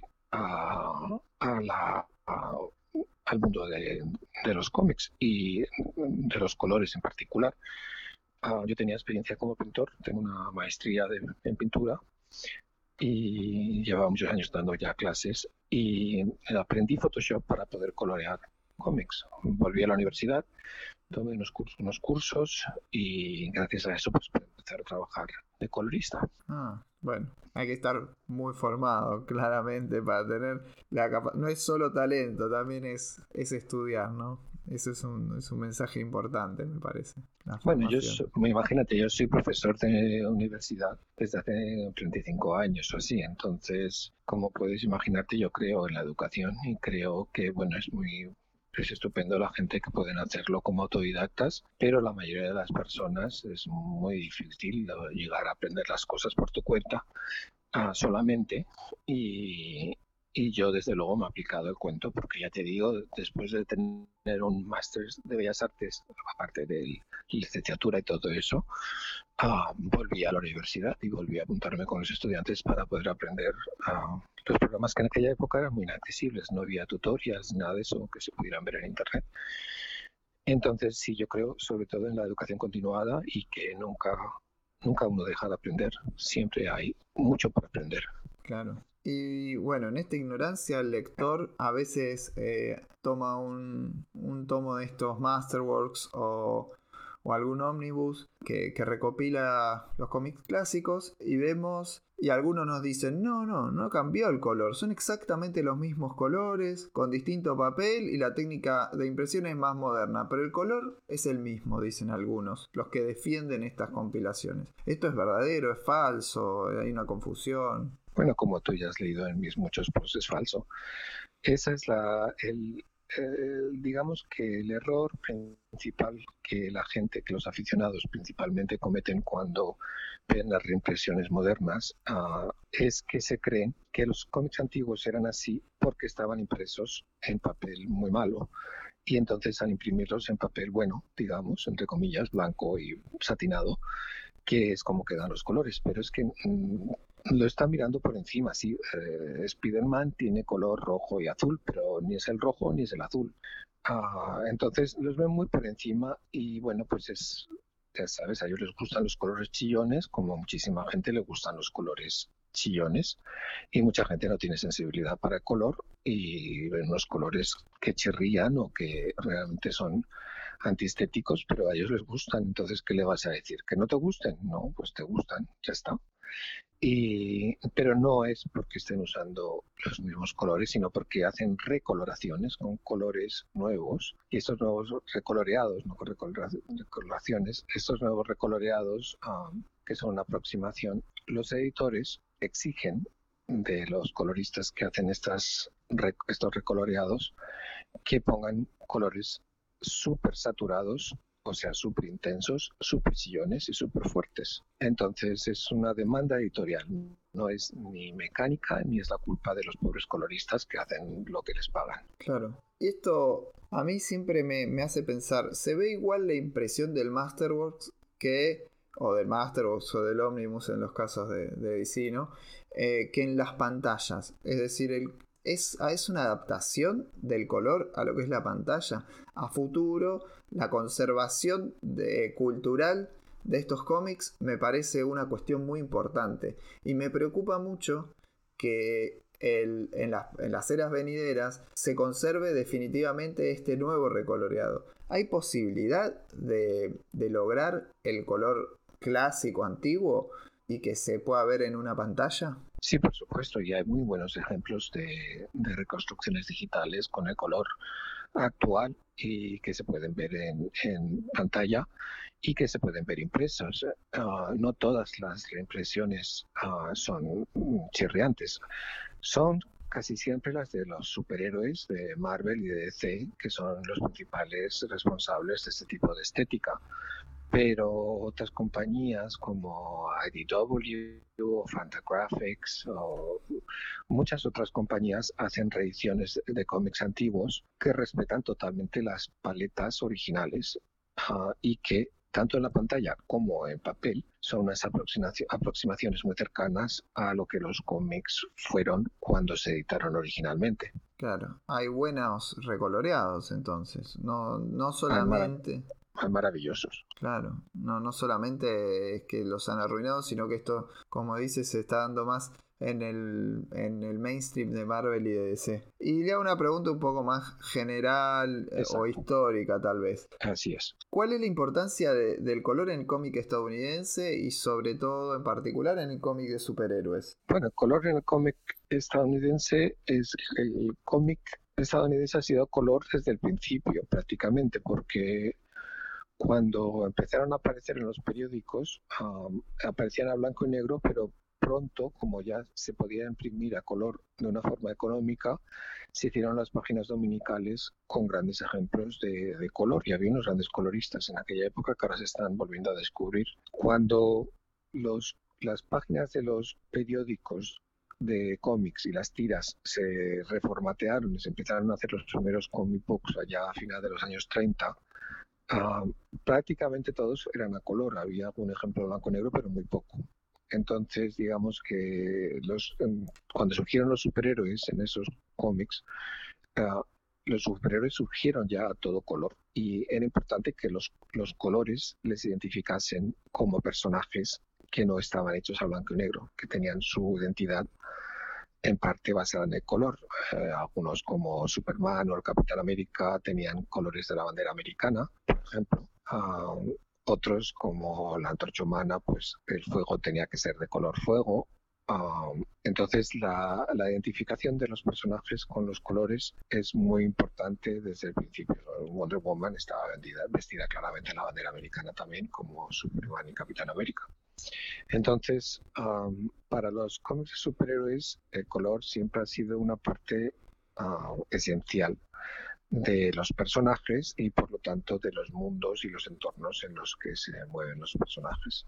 Claro. Hay muchos casos de reediciones de estos cómics de superhéroes en formato Essential para Marvel y Showcase para DC que son en blanco y negro. Y, hay muchos lectores que, que han preferido o se han inclinado a ese tipo de, de reediciones. ¿Usted cree que hay algunos de, de aquellos cómics que se vean beneficiados por este tipo de edición o considera que, que es preferente conservarles siempre este, que sean en- a, a color?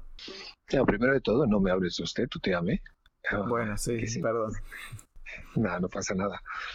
Ah, mira, en España decimos lo cortés no quita lo valiente. Los cómics no hay una forma de apreciarlo que para mi gusto sea preferible. Entonces, ah, yo creo que realmente los cómics de la Silver Age se ven muy bien a blanco y negro y se puede apreciar muy bien, sobre todo los detalles del entintado que a veces se pierden con el color. Ah, a la vez, el color original es la intención de cómo era producto original y cómo se presentaron las historias. Ah, entonces, yo tengo también muchas reimpresiones a blanco y negro, incluso Artist Editions, y donde se puede ver el trabajo original a blanco y negro y a tamaño grande, y son un deleite. Ah, pero no son tanto para leer las historias, más, más para apreciar ah, la calidad del dibujo. Y realmente las historias, yo las empecé a, las historias de Marvel, yo las empecé a leer en las reediciones que hacían en España en, en mi época, que eran a blanco y negro y muy retocadas. Ah, y disfrutaba muchísimo con ellas porque me gustaban los dibujos y las historias. Pero cuando descubrí que entre los originales eran a color, inmediatamente mis hermanos y yo nos empezamos a suscribir a, a las... A, a comprar las copias que nos las mandaban de Estados Unidos a España. Eh, nos suscribimos a un montón de series y nos mandaban los cómics uh, por correo, en inglés a color, a todo color, y no había comparación con lo que teníamos en España blanco y negro. ¿Y cuáles eran las series favoritas que tenías en aquella época? Que nos suscribimos. Sí. Estuvimos suscritos a muchas, pero Thor, por supuesto, Conan, uh, no sé si estuvimos suscritos a los Vengadores. Uh, luego yo compraba muchos números, compré todos los números del Pato Howard.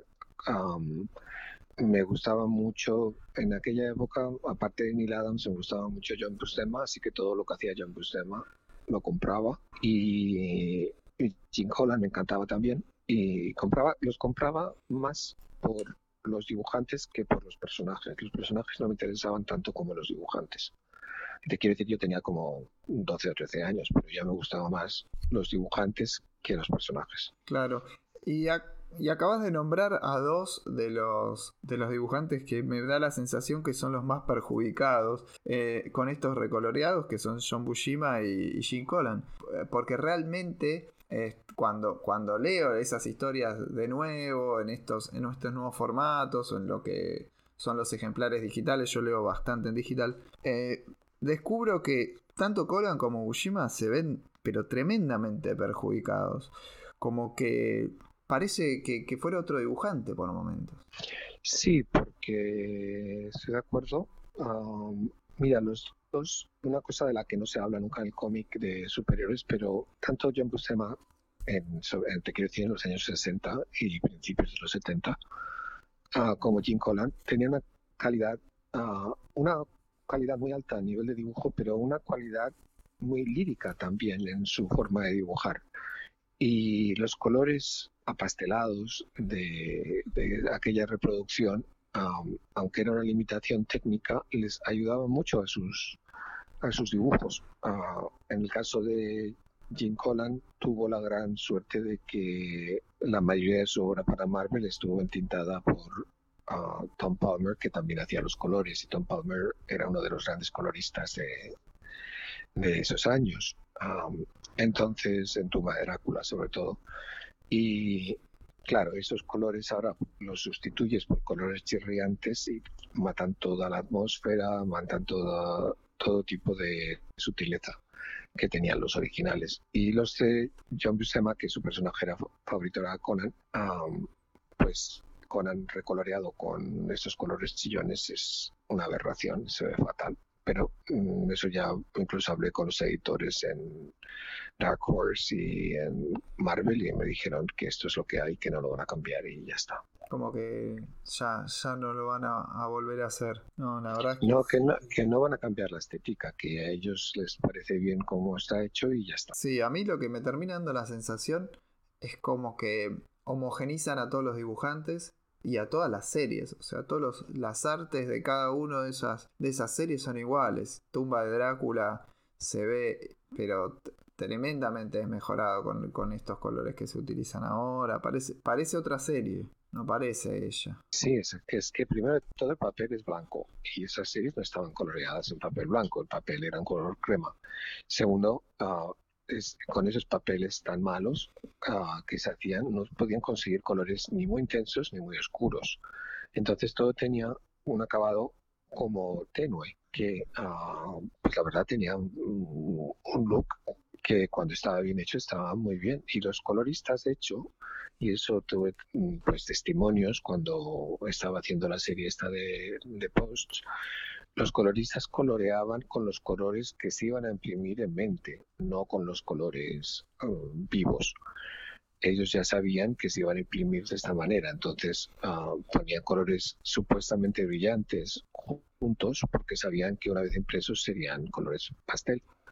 Entonces, um, todo eso se ha perdido y bueno, como a los fans no les importa mucho, pues tampoco tiene importancia, uh, porque uh, en realidad uh, hay muchos fans que prefieren los colores que Marvel ah, y DC utilizan en las reimpresiones. Entonces, como el dólar habla, pues ya está. No hay nada que hacer.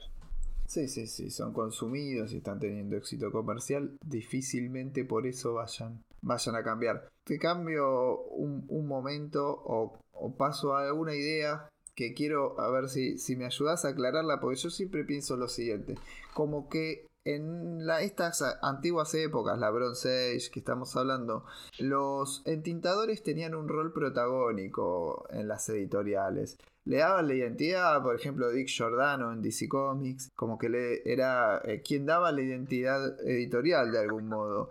Y yo estoy convencido que en los últimos tiempos es el color el que, el que le da personalidad a, cada cómic en relación a otros y que es la era de los coloristas. Si antes fue la de los entintadores, hoy los coloristas como que tienen un protagonismo mayor en lo que es la historieta y en lo que se transmite. ¿Pensás parecido?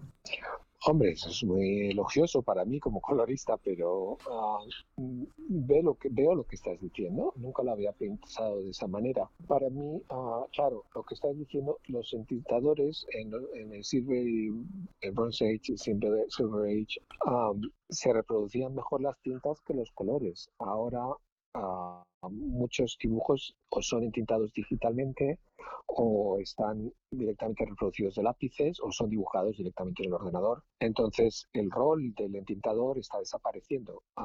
De haber sido una cosa generalizada, cada vez hay menos trabajo para los entintadores. En cambio, el rol del color ha crecido al poder hacer una cantidad de, de técnicas ah, casi limitada ah, por medio de, de Photoshop y de otros programas. Entonces, ah, sí, efectivamente, ahora los coloristas nos podemos lucir de unas maneras que era impensable antes de que hubiera ordenadores. Mientras que el entintado, que sigue siendo una cosa manual, está siendo un poquito mm, más ah, rara y menos común. Entonces, ah, hay grandísimos entintadores que siguen trabajando, pero ah, muchísimos cómics que se producen y muchos en los que yo trabajo mm, no están prácticamente entintados por nadie o están entintados por el mismo dibujante que hace los dibujos. Claro, claro, tal cual. Y, y es, es cierto que ahora hay cier- eh, alguna cantidad de, de sutilezas del, del dibujo que la completan los coloristas, como decir, es algunos volúmenes, algunas profundidades. ¿Ya son trabajos de ustedes o sigue estando en el dibujo? Depende con quién trabajes, ¿no? Claro, lógico. O sea, yo con trabajo, trabajo con algunos dibujantes que ya marcan los volúmenes, que es maravilloso, y otros les tengo que poner yo el volumen. Eh, entonces, también depende cuánto quieras hacerlo de, o sea, muchos estilos. A veces hago colores casi planos, a veces hago colores que tienen, son multidimensionales y en el pasado he hecho colores pintados que eran muy pictóricos, muy, muy, muy, con muchos trazos y muchas marcas. Entonces depende del proyecto, ah, cada proyecto lleva un, un estilo distinto y cada dibujante es distinto en ese aspecto. Hasta ahora hablamos del pasado. El futuro, ¿cómo lo imaginas en materia de, de color o del arte del cómic en general? ¿Cómo va a evolucionar? ¿Cómo son los próximos cómics? Eso no se puede saber porque, sabes, Ah, durante unos años, de esta parte, cuando empezaron a hacer cómics digitales ah, y la gente empezó a publicar sus propios cómics digitales, todo el mundo aseguraba que los cómics en papel ya iba a ser una cosa del pasado y iban a desaparecer a corto plazo.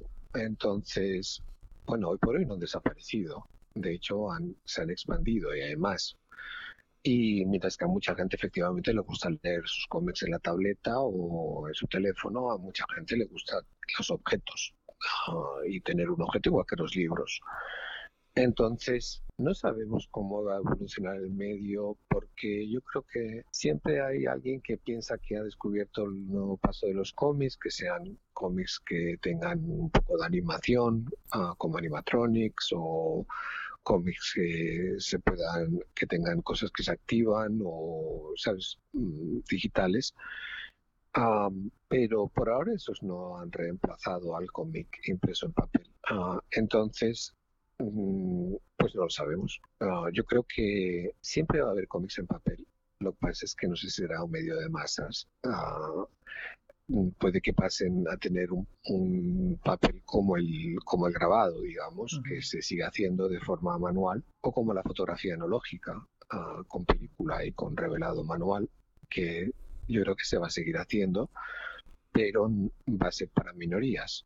Pero el cómic, el cómic en papel, realmente, cuando se lanzó en Estados Unidos en los años 30 y principios de los 40, fue cuando fue un fenómeno de masas y desde entonces ha ido decreciendo gradualmente. Ha ido a menos siempre, nunca ha ido a más, porque esos primeros cómics no tenían que competir con otros medios y entonces se volvieron, era como la radio antes de que existiera la televisión. Y esos cómics se vendían millones de copias, millones y millones y millones de copias. Y luego esas ventas ya no han vuelto a existir. A existir solo hubo un momento con la especulación que en los años 80, cuando fundaron Image y todo eso, empezaron a producir cómics ya que se vendían por supuesto valor de inversión, como La muerte de Superman y cosas de esas, que fue un timo. Muchísima gente fue estafada con esos temas y esos cómics no valieron nunca nada ni valdrán jamás. Pero eh, fue un- eso fue enfriar el, el mercado artificialmente, pero la venta natural de los cómics nunca ha vuelto a ser lo que era en los años 40.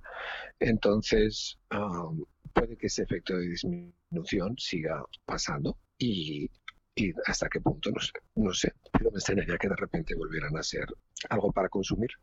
La gente, por ejemplo, los personajes de cómic no los conocen por los cómics, los conocen por las series de televisión o las películas. O sea, si Wonder Woman no hubiera tenido esa serie de televisión que tuvo, ah, prácticamente nadie sabía quién, quién era. Y Hulk, igual. Y Capitán América le sonaba a la gente, pero no tenían ni idea de quién era el personaje. Entonces, ah, realmente son, eso es, si la televisión y las series ahora y por supuesto el cine, esos son medios de comunicación de masas donde millones y millones y millones de personas ven esas cosas, pero los cómics no. Claro, hay, es un es un consumo cultural muchísimo más selectivo. Me gustó esto de, del compararlo con la radio y con aquella época, pero también como que yo siempre los siento muy hermanados, como que son medios de comunicación para personas que tienen un ritmo más pausado de recibir, un ritmo más relajado, también más antiguo, vale, pero tanto la radio como el cómic subsisten, se siguen trabajando, se siguen haciendo y se sigue consumiendo menos masivamente, pero la gente que los consume realmente los lleva en el corazón. Claro, puedes pensar lo mismo, por ejemplo, de la ópera, Sí. ¿sabes? Que llegan muy pocas personas, pero hay grandísimos aficionados y hay muchísima calidad en lo que se produce, ¿sabes? Y la ópera no va a desaparecer, pero no es una... ¿Sabes? En el día de cuando estaba Mozart escribiendo la flauta mágica, iba la gente a verla, a reírse, a divertirse y a pasar el rato. Pero dejó de ser un medio de masas y se convirtió en una cosa muy exclusiva. Claro, estaba en el centro de la sociedad del estreno de, de la ópera. Claro, y era como era la única forma de hacer algo entretenido de ese nivel de, de calidad y, y luego ya no es eso, claro. Ha sido so- sobrepasado por otras cosas, pero se sigue haciendo, efectivamente. Entonces, bueno, a mí la verdad es que me parece bien que, que se vuelva una cosa minoritaria porque realmente los cómics, a, a mí que tenga algo muchísimo éxito, mm, bueno, pues, pues lo veo bien, pero para mí no es el no va más de nada. O sea, no es un fin para nada. Mientras que se pueda sustituir, siempre se pueda uno mantener haciéndolos y haya un mercado, aunque sea un mercado limitado, pues también. Laboralmente no, no te perjudica que, esté un poco más comprimido el mercado. Gracias a Dios no, porque tengo mucho trabajo. Y entonces, además ahora estoy haciendo trabajos, eh, desde hace dos años estoy trabajando de editor y entonces estoy creando, generando series y proyectos. Entonces, ah, que hagan más o menos colores no me va a perjudicar. De todos modos, toca madera porque los colores me gustan y tengo la buena suerte de trabajar en cosas muy interesantes. Pero mm, yo creo que, claro, llevo muchos años en la industria, pero para alguien que está empezando es difícil, sobre todo ahora por porque prefieren muchas veces apostar por alguien que ya saben que va a entregar el trabajo a tiempo y qué tipo de trabajo van a hacer y todo eso, que alguien que es un- una persona nueva que todavía no, no tiene mucho currículum. Pero bueno, eso es como en todas las industrias. Y contanos, ¿qué estás haciendo como editor? Bueno, pues hace dos años edité una serie de terror que se llamaba Infidel, Infiel en español, que va a salir ahora en español, por cierto, una traducción, y que va a ser película. Vendimos los derechos a Hollywood, así que eso lleva ya, lleva trabajando en ella ya dos años y pico, y, y nada, pues esperemos que, que esté bien la película, ya veremos lo que hacen, si se parece en algo a la serie. Entonces, animado por este proyecto, pues es- estoy editando otras cosas. Algunas no las puedo anunciar y otras sí, porque depende. Puedo anunciar que he estado editando un, no es un cómic, pero está hecho por un dibujante de cómics que se llama Las Pastoras, que es español. Y es un libro ilustrado de los 12 trabajos de Hércules. Y es, ah, es un caso un poco híbrido con el cómic. Y eso am, está basado en un texto del siglo 15 de un escritor español y, y va a salir este año de una editorial española que se llama 99, un álbum grande de, de tapa dura. Así que eso estoy muy contento. Estoy trabajando en otro proyecto siguiente con las pastoras y luego estoy adaptando una historia de, de terror que va a ser una serie que todavía no la puedo anunciar, pero estoy trabajando con mi amigo Pablo Raimondi, que es argentino, que vive en, en Nueva York, que es un gran amigo. Estamos creando la historia juntos y yo la estoy editando y él está haciendo los dibujos y yo hago los colores. Y, y luego, además de eso, estoy haciendo una historia, dos historias, una que sucede aquí en Estados Unidos en los años 50 y es una biografía de un artista.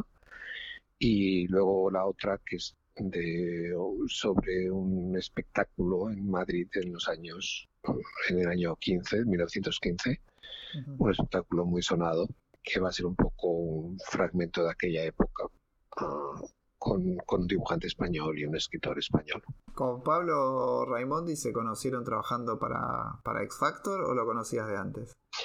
No, cuando él empezó a hacer X Factor, a mí ya me habían quitado de colorista. Yo solo estuve haciendo los 12 primeros números. Entonces, a, Cla- a Pablo lo conocí por medio de Klaus Jansson, porque Klaus ah, me pidió si quería colorear eh, Secret Creatures, pero las secciones que dibujaba Klaus, entonces le dije que sí, que encantado. Y, y hice unas pruebas y al final Klaus decidió usar a otro colorista. Pero socialmente me presentó a, a Pablo y unos meses después yo pasé un mes en Nueva York um, y eh, fue cuando le llegué a conocer mejor y nos hicimos grandes amigos entonces. Pero es la primera vez que hemos trabajado juntos, nunca lo he coloreado. Ah, ¿se- ¿sigue teniendo el bar? Se cortó, ¿Se- se te cortó. ¿Sigue teniendo el bar, Pablo? Dime. ¿Pablo sigue teniendo el bar en Nueva York? Sí, sí. Ah, el bar, bueno, está cerrado, pero por ahora lo tiene, no lo han dejado, está- no sabe si lo van a conservar o no. Eso pues ya lo veremos. Claro, sí, no, complicadísimo pensar en, en sostener un negocio en este contexto. Pues sí. Eh, tengo una consulta, volvemos al color, porque ya estamos hablando de, de amistad, de, de- qué hace o no Pablo. Trabajos más avant o experimentales eh, en color, ¿te gustan en el mainstream? ¿No? ¿Es un lugar que se puede experimentar? A mí, por supuesto que me gusta. O sea, a mí todo lo que sea distinto en general me gusta. Y todo lo que es igual en general me aburre. Entonces, ah, demasiado poco experimental es el cómic mainstream. Podían ser muchísimo más lanzados, pero no, no se atreven, claro. Pero mira, la gente siempre rechaza, hay un sector de la población que siempre rechaza lo distinto y un sector de la población que les gusta lo distinto. Yo soy de los que les gusta lo distinto. A mí, ¿estás viendo WandaVision? Sí, claro. Bueno, pues a mí los tres primeros episodios me encantaron.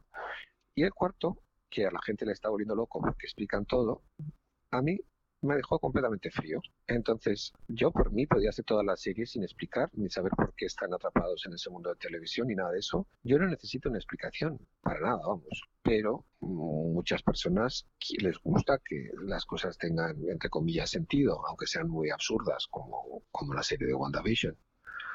Entonces, sí, yo siempre apuesto por, por lo distinto. De hecho, me he reído esta mañana porque he leído que mucha gente criticó los tres primeros episodios de WandaVision porque les parecían muy lentos. Y es como, son de media hora cada uno, o sea, y yo pienso, estas personas no han visto nunca una película de Tarkovsky, ni de Visconti, ni de Ozu, ni nada. Son personas que eh, tienen una sensibilidad de, de videojuego. Y bueno, muy bien, es generacional o lo que sea, pero ah, sí, a mí me gusta lo distinto en todo. No podemos estar más de acuerdo en la apreciación de WandaVision. Me ¿Ah, sí? pasó exactamente lo mismo. No me gustó este episodio. Me sentí traicionado porque era una serie que me venía encantando. Y digo, pero esto es, es un spin-off de, de Endgame, no, no, es, no es WandaVision. Totalmente. Mira, además te digo una cosa, porque se supone que es que tenga sentido, pero también en Endgame, cuando se deshicieron en píxeles y luego volvieron a recrearse en píxeles, eso me pareció que tenía menos sentido que estar atrapado en el mundo de televisión, Sí. porque no tiene ningún sentido, o sea, en absoluto, cero sentido, nada, es como lo que sea, que desaparecen y aparecen, bueno, pues vale. Entonces, s- explicar una cosa con algo que tiene menos sentido aún es como, bueno, ok, ¿sabes? Mm, No es como que realmente tenga sentido, es que es- estás imponiendo unos patrones de una cosa que ya está sentada porque esas películas ganaron muchísimo dinero en algo que por ahora estaba siendo muy creativo. Yo esperaba que fuera más como Legion, que nunca explicaron nada. Claro. Y a mí Legion me encantó. Hay como una tendencia en lo que es eh, la cultura pop, en, las- en los cómics, en cualquier narrativa pop, en películas cortado. incluso. Hay cierta tendencia en la en lo que es cultura pop, narrativa pop, de o sea cómics, películas, series de televisión, de sobreexplicar últimamente. ¿No te da esa sensación? Siempre la ha habido. Últimamente no, siempre la ha habido. Yo tengo la sensación como que explican lo mismo cuatro veces y hasta que no queda hiper claro, incluso como que le dedican espacio de, de, de arte a explicar. Bueno, me ha pasado con, con, con el evento reciente de, de DC Comics, me pasó donde se entendía y explican literalmente, usan viñetas para explicar y se, y se olvida la narración. O bueno, acá en WandaVision, donde más o menos todos nos damos una idea que era esto lo que estaba pasando. Sí, claro. Y dedicarle un capítulo a explicarlo es como cortarte la ilusión. Yo, es que a mí, o sea, era como, si habías mirado esos, esos episodios con atención, todo lo que te revelan en, en el episodio 4 ya lo sabías. Entonces, es como, mm, bueno, ok, pues para el que no lo sepa, pues ya está, pero no le da más magia a la serie, ni mucho menos, sino que lo hace una cosa literal. Pero bueno, eso, la ma- el 90% de las personas están felices. ¿eh? Tienes que ver cómo son las críticas en Internet y conversaciones con amigos. Me han dicho que les encantó, que es el episodio que más les gusta porque mm, les parecía muy absurdo lo que estaba pasando en la serie. Claro. Entonces, bueno, pues, eh, sabes, cada uno con sus gustos, ¿no? No, no, tal cual. Pero como estábamos hablando, ah, salimos del cómic un ratito, pero estábamos hablando del cómic, sí, como, como un medio que se estaba comprimiendo y que estaba haciendo para menos personas. Y por ahí empezar a trabajar este, est- historias un poco menos obvias, más alternativas, es el camino de satisfacer al público que, que sigue pendiente de la historieta. Mm, Mira, no lo sé, porque una, una cosa es, ah, o sea, al público del cómic les gustan las historias que ya han leído mil veces, no cabe duda. O sea, el cómic de superhéroes sigue siendo una y otra vez, es como, como los niños pequeños que cuando se acuestan les piden a los papás que les digan el mismo cuento que ya saben, y siempre es el mismo cuento, y siempre se emocionan con las mismas partes. Pues los lectores del cómic de superhéroes son un poco así. Cuéntame otra vez cuando le muere la, la araña a Spider-Man. Y cuéntame por qué se murió su tío. Y cuéntame. eh, Y es como, bueno, ¿cuántas veces lo vas a contar? Pues millones, porque son como cuentos que les gusta escuchar el cuento que ya saben. Y por eso cuando hay un cambio se vuelven locos.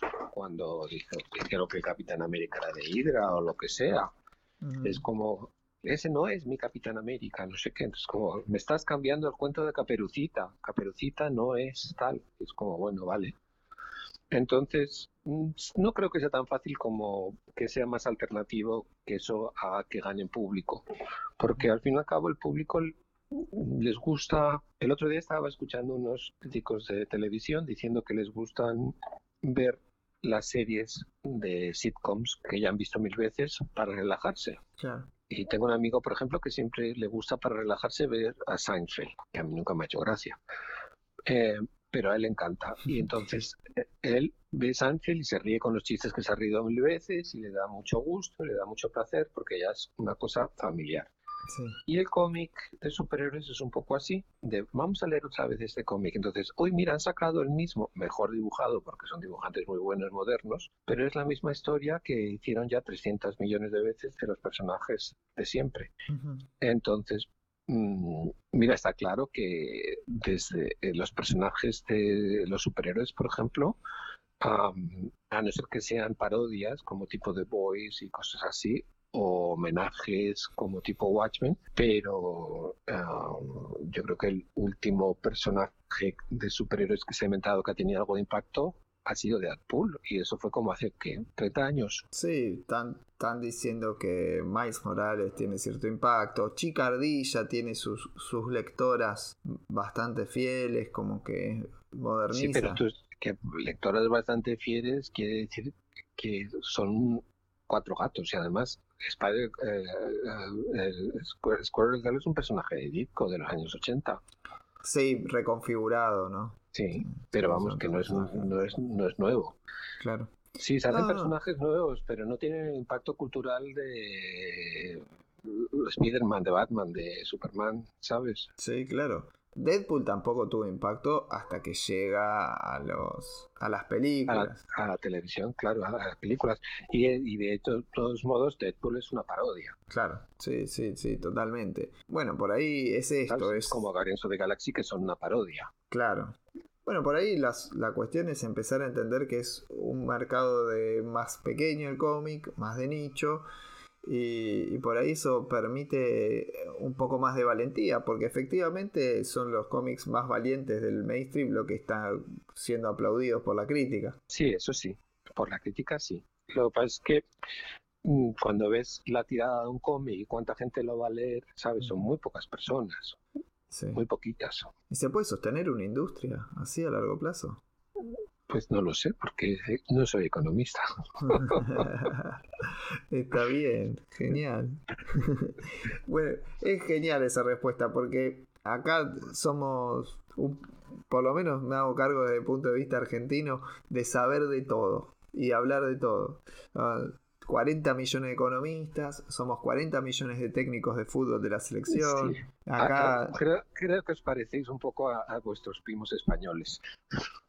sí, sí, también.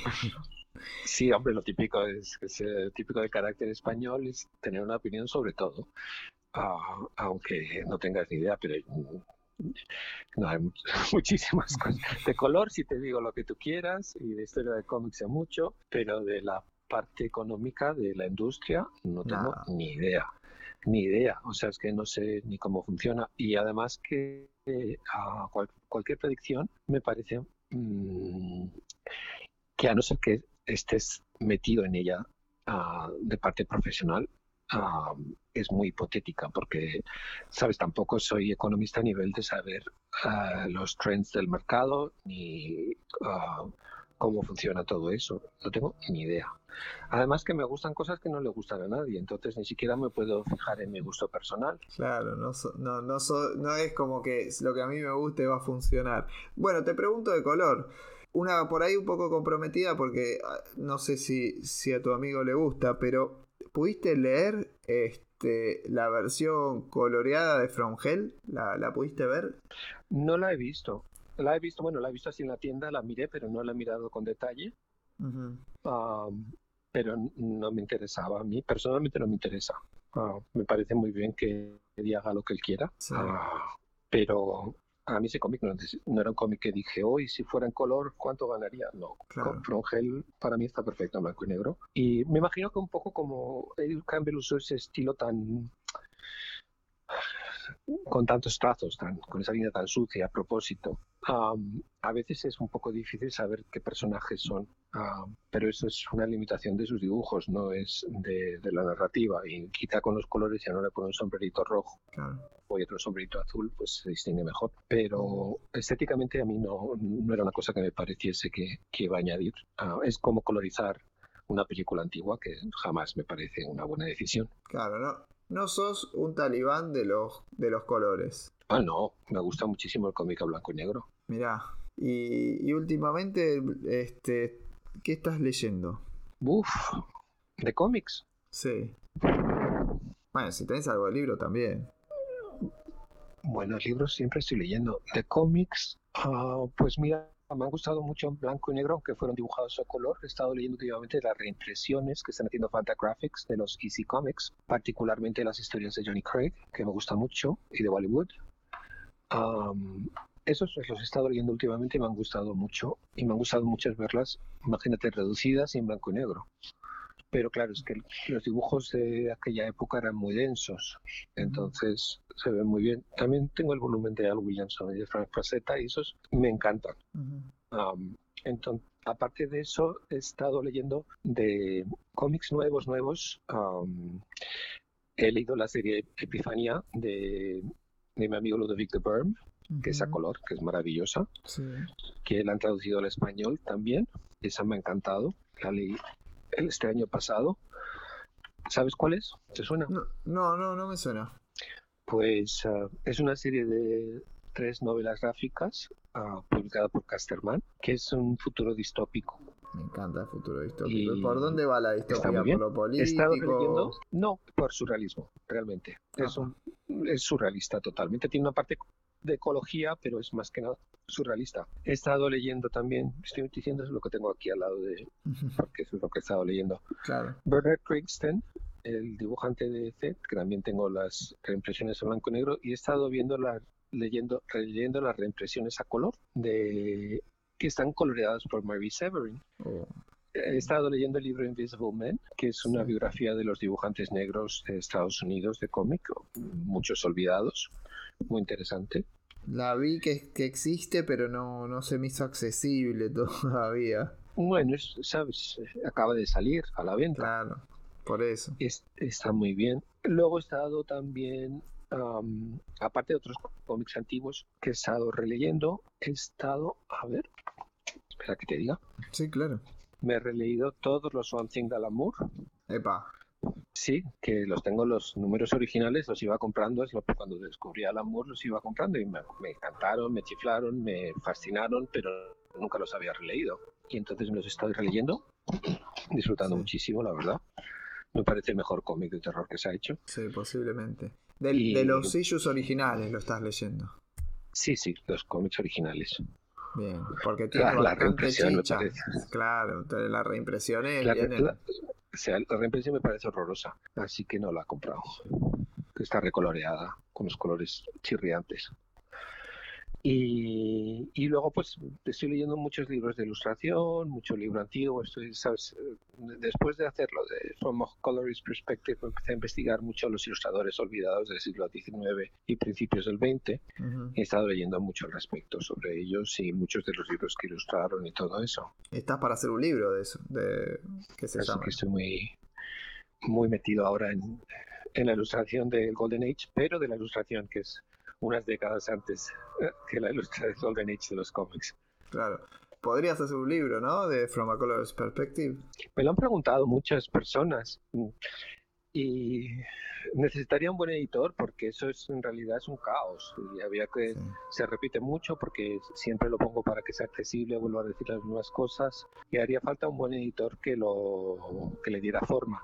Luego, además, mm, está el problema de que estoy usando mm, para ilustrar los puntos, estoy ilustrando cosas de que son copyrighted de compañías grandes. que Siempre se pueden hacer como una cosa de journalism, pero Sí, claro. ah, si alguien serio quisiera publicarlo, lo haría, pero me dijeron que lo hiciera en, en Kickstarter y eso ni loco. No, no, claro. No, ni loco. No, Con un editor. No. Entonces, así se puede hacer un libro, se puede hacer varios. Pero, ah, Mira, llegó un momento que pues mm, empecé a promocionar las cosas que están bien restauradas, que se están reimprimiendo, Porque realmente también ah, no se conocen y hay que celebrar que se hagan cosas bien hechas y hay preciosas, vamos. Nombrame Entonces- algunas que están, sí, ya estamos, ya tenemos un- una hora de charla, podemos, podemos ir haciendo como un, un cierre. ¿Y cuáles son las que sí funcionan? Pues mira, Alan Harvey ah, es un grandísimo restaurador y ha hecho un libro ahora que se llama ah, Atlas at War, que son las historias de Marvel de guerra. Ujú. Están restauradas maravillosamente y son de todos los grandes, de Ditko, de Jim Collan, de Jack Kirby, maravilloso. Ah, Peter Maresca ha hecho unas restauraciones maravillosas. De primero hizo de Little Nemo y luego hizo también Crazy Cat y para Inglaterra, ah, para Titan, ha hecho unas restauraciones magníficas de Flash Gordon de Alex Raymond. Peter Maresca es eh, fenomenal, fenomenal. Entonces, esos son dos personas que restaurando lo hacen muy bien. Am, luego, eh, Fantagraphics han tenido muy buen tino en, en reeditar, por ejemplo, las historias de... Espérate que lo está- estaba mirando hace un momento. El libro se llama Setting the Standard y son los cómics de Alex Toth y están editados y restaurados por Greg Sadowski. Y eso es uh, un trabajo impecable de, de restauración. Parece como si tuvieras en la mano el cómic antiguo, excepto que el, el papel es blanco, pero están perfectamente bien hechos los colores. Bien. Entonces, esos son tres ejemplos de, de restauraciones bien hechas. Am, y hay más gente que saben restaurar. Esos son los que han restaurado muchas cosas prominentes, pero hay más gente que lo hacen bien. Pero la cosa es que se interesen las editoriales en hacerlo ah, propiamente, ¿sabes? ¿Y económicamente realmente les cambia? O sea, eso No, hay, hay un argumento económico. No, en absoluto. Cuesta exactamente lo mismo porque es, es pon este color o pon este color. Cuesta exactamente lo mismo poner uno o lo otro. No, es sencillamente ah, el, es cuestión de gusto, no es cuestión de dinero. Sí, a mí me preocupa mucho la, la conservación a, a futuro de, de estos bienes culturales que, bueno, a mí me fanatizan, pero, pero también siempre es muy importante que, que la cultura se pueda, se pueda seguir apreciando del mismo modo en el tiempo. Y para cerrar te hago una pregunta sobre, a ver, ¿cómo lo harías vos? ¿Qué, qué consejo le darías a la, a la, a la editorial si te lo preguntase alguna? Decir, bueno, ¿cómo lo puedo hacer? ¿Qué, qué es lo que está mal? Básicamente, como para, para que quede el mensaje al- a, los oyentes. Lo que está mal básicamente es que cuando estos cómics se hicieron, hasta que es desde principios del siglo hasta los años 80, cuando estos cómics se hicieron, los encargados del color buscaron poner unas combinaciones de color que se reflejan en los cómics impresos, no en otra cosa. Entonces no se puede mm, tratar de mm, averiguar adivinando cómo puede que hubieran sido coloreados de otra manera si hubiera habido otras técnicas de impresión. Y lo mejor que tenemos es las impresiones originales para basar nuestras cómo se ven los trabajos y cómo pueden ser reimpresos. Entonces, am, se pueden limpiar, se pueden corregir defectos de imprenta o defectos de color, se pueden corregir los registros que a veces están mal o que se ensucian, am, alguna de las planchas de tinta, pero am, el aspecto que los cómics tuvieron al ser impresos ah, es parte de por qué tuvieron el éxito que tuvieron en su día. Y am, la es una forma en la que se pueden disfrutar esos cómics am, todavía, si los ves ajá, hechos de una forma digna. Como hay, como ya he citado, tres restauradores y hay muchos más que pueden hacerlo, pues lo que hay que hacer es contratarles y ya está. No tiene ningún misterio. Y ya está. Yo, para concluir, y de- del total de la charla, de cuando nos fuimos por las ramas, también me deja un poco esta conclusión. claro, no, porque lo que me da la sensación también es que maneja el color un nivel de sutileza que por ahí ni, ni los propios editores, ni gran parte del público, y me asumo como parte de, de no manejar niveles de sutileza, no nos permiten ver, pero que a lo largo nos impactan y nos hacen ver ese cómic y sentir un montón de cosas de una forma u otra si el color está bien restaurado o no. Pues yo creo que sí, yo creo que sí. Y, sabes, mucha gente se cree que me gustan los colores antiguos por nostalgia, pero no, porque la verdad es que no soy una persona nada nostálgica. Y no hay que confundir la estética por la nostalgia. Muchísimas gracias, José, por, por esta entrevista, por, por dedicarnos tu tiempo para contarnos Nada, un poco. gracias a ti y cuando quieras, aquí estoy. Bárbaro, un abrazo grande. Un abrazo para ti. Chao. Chao.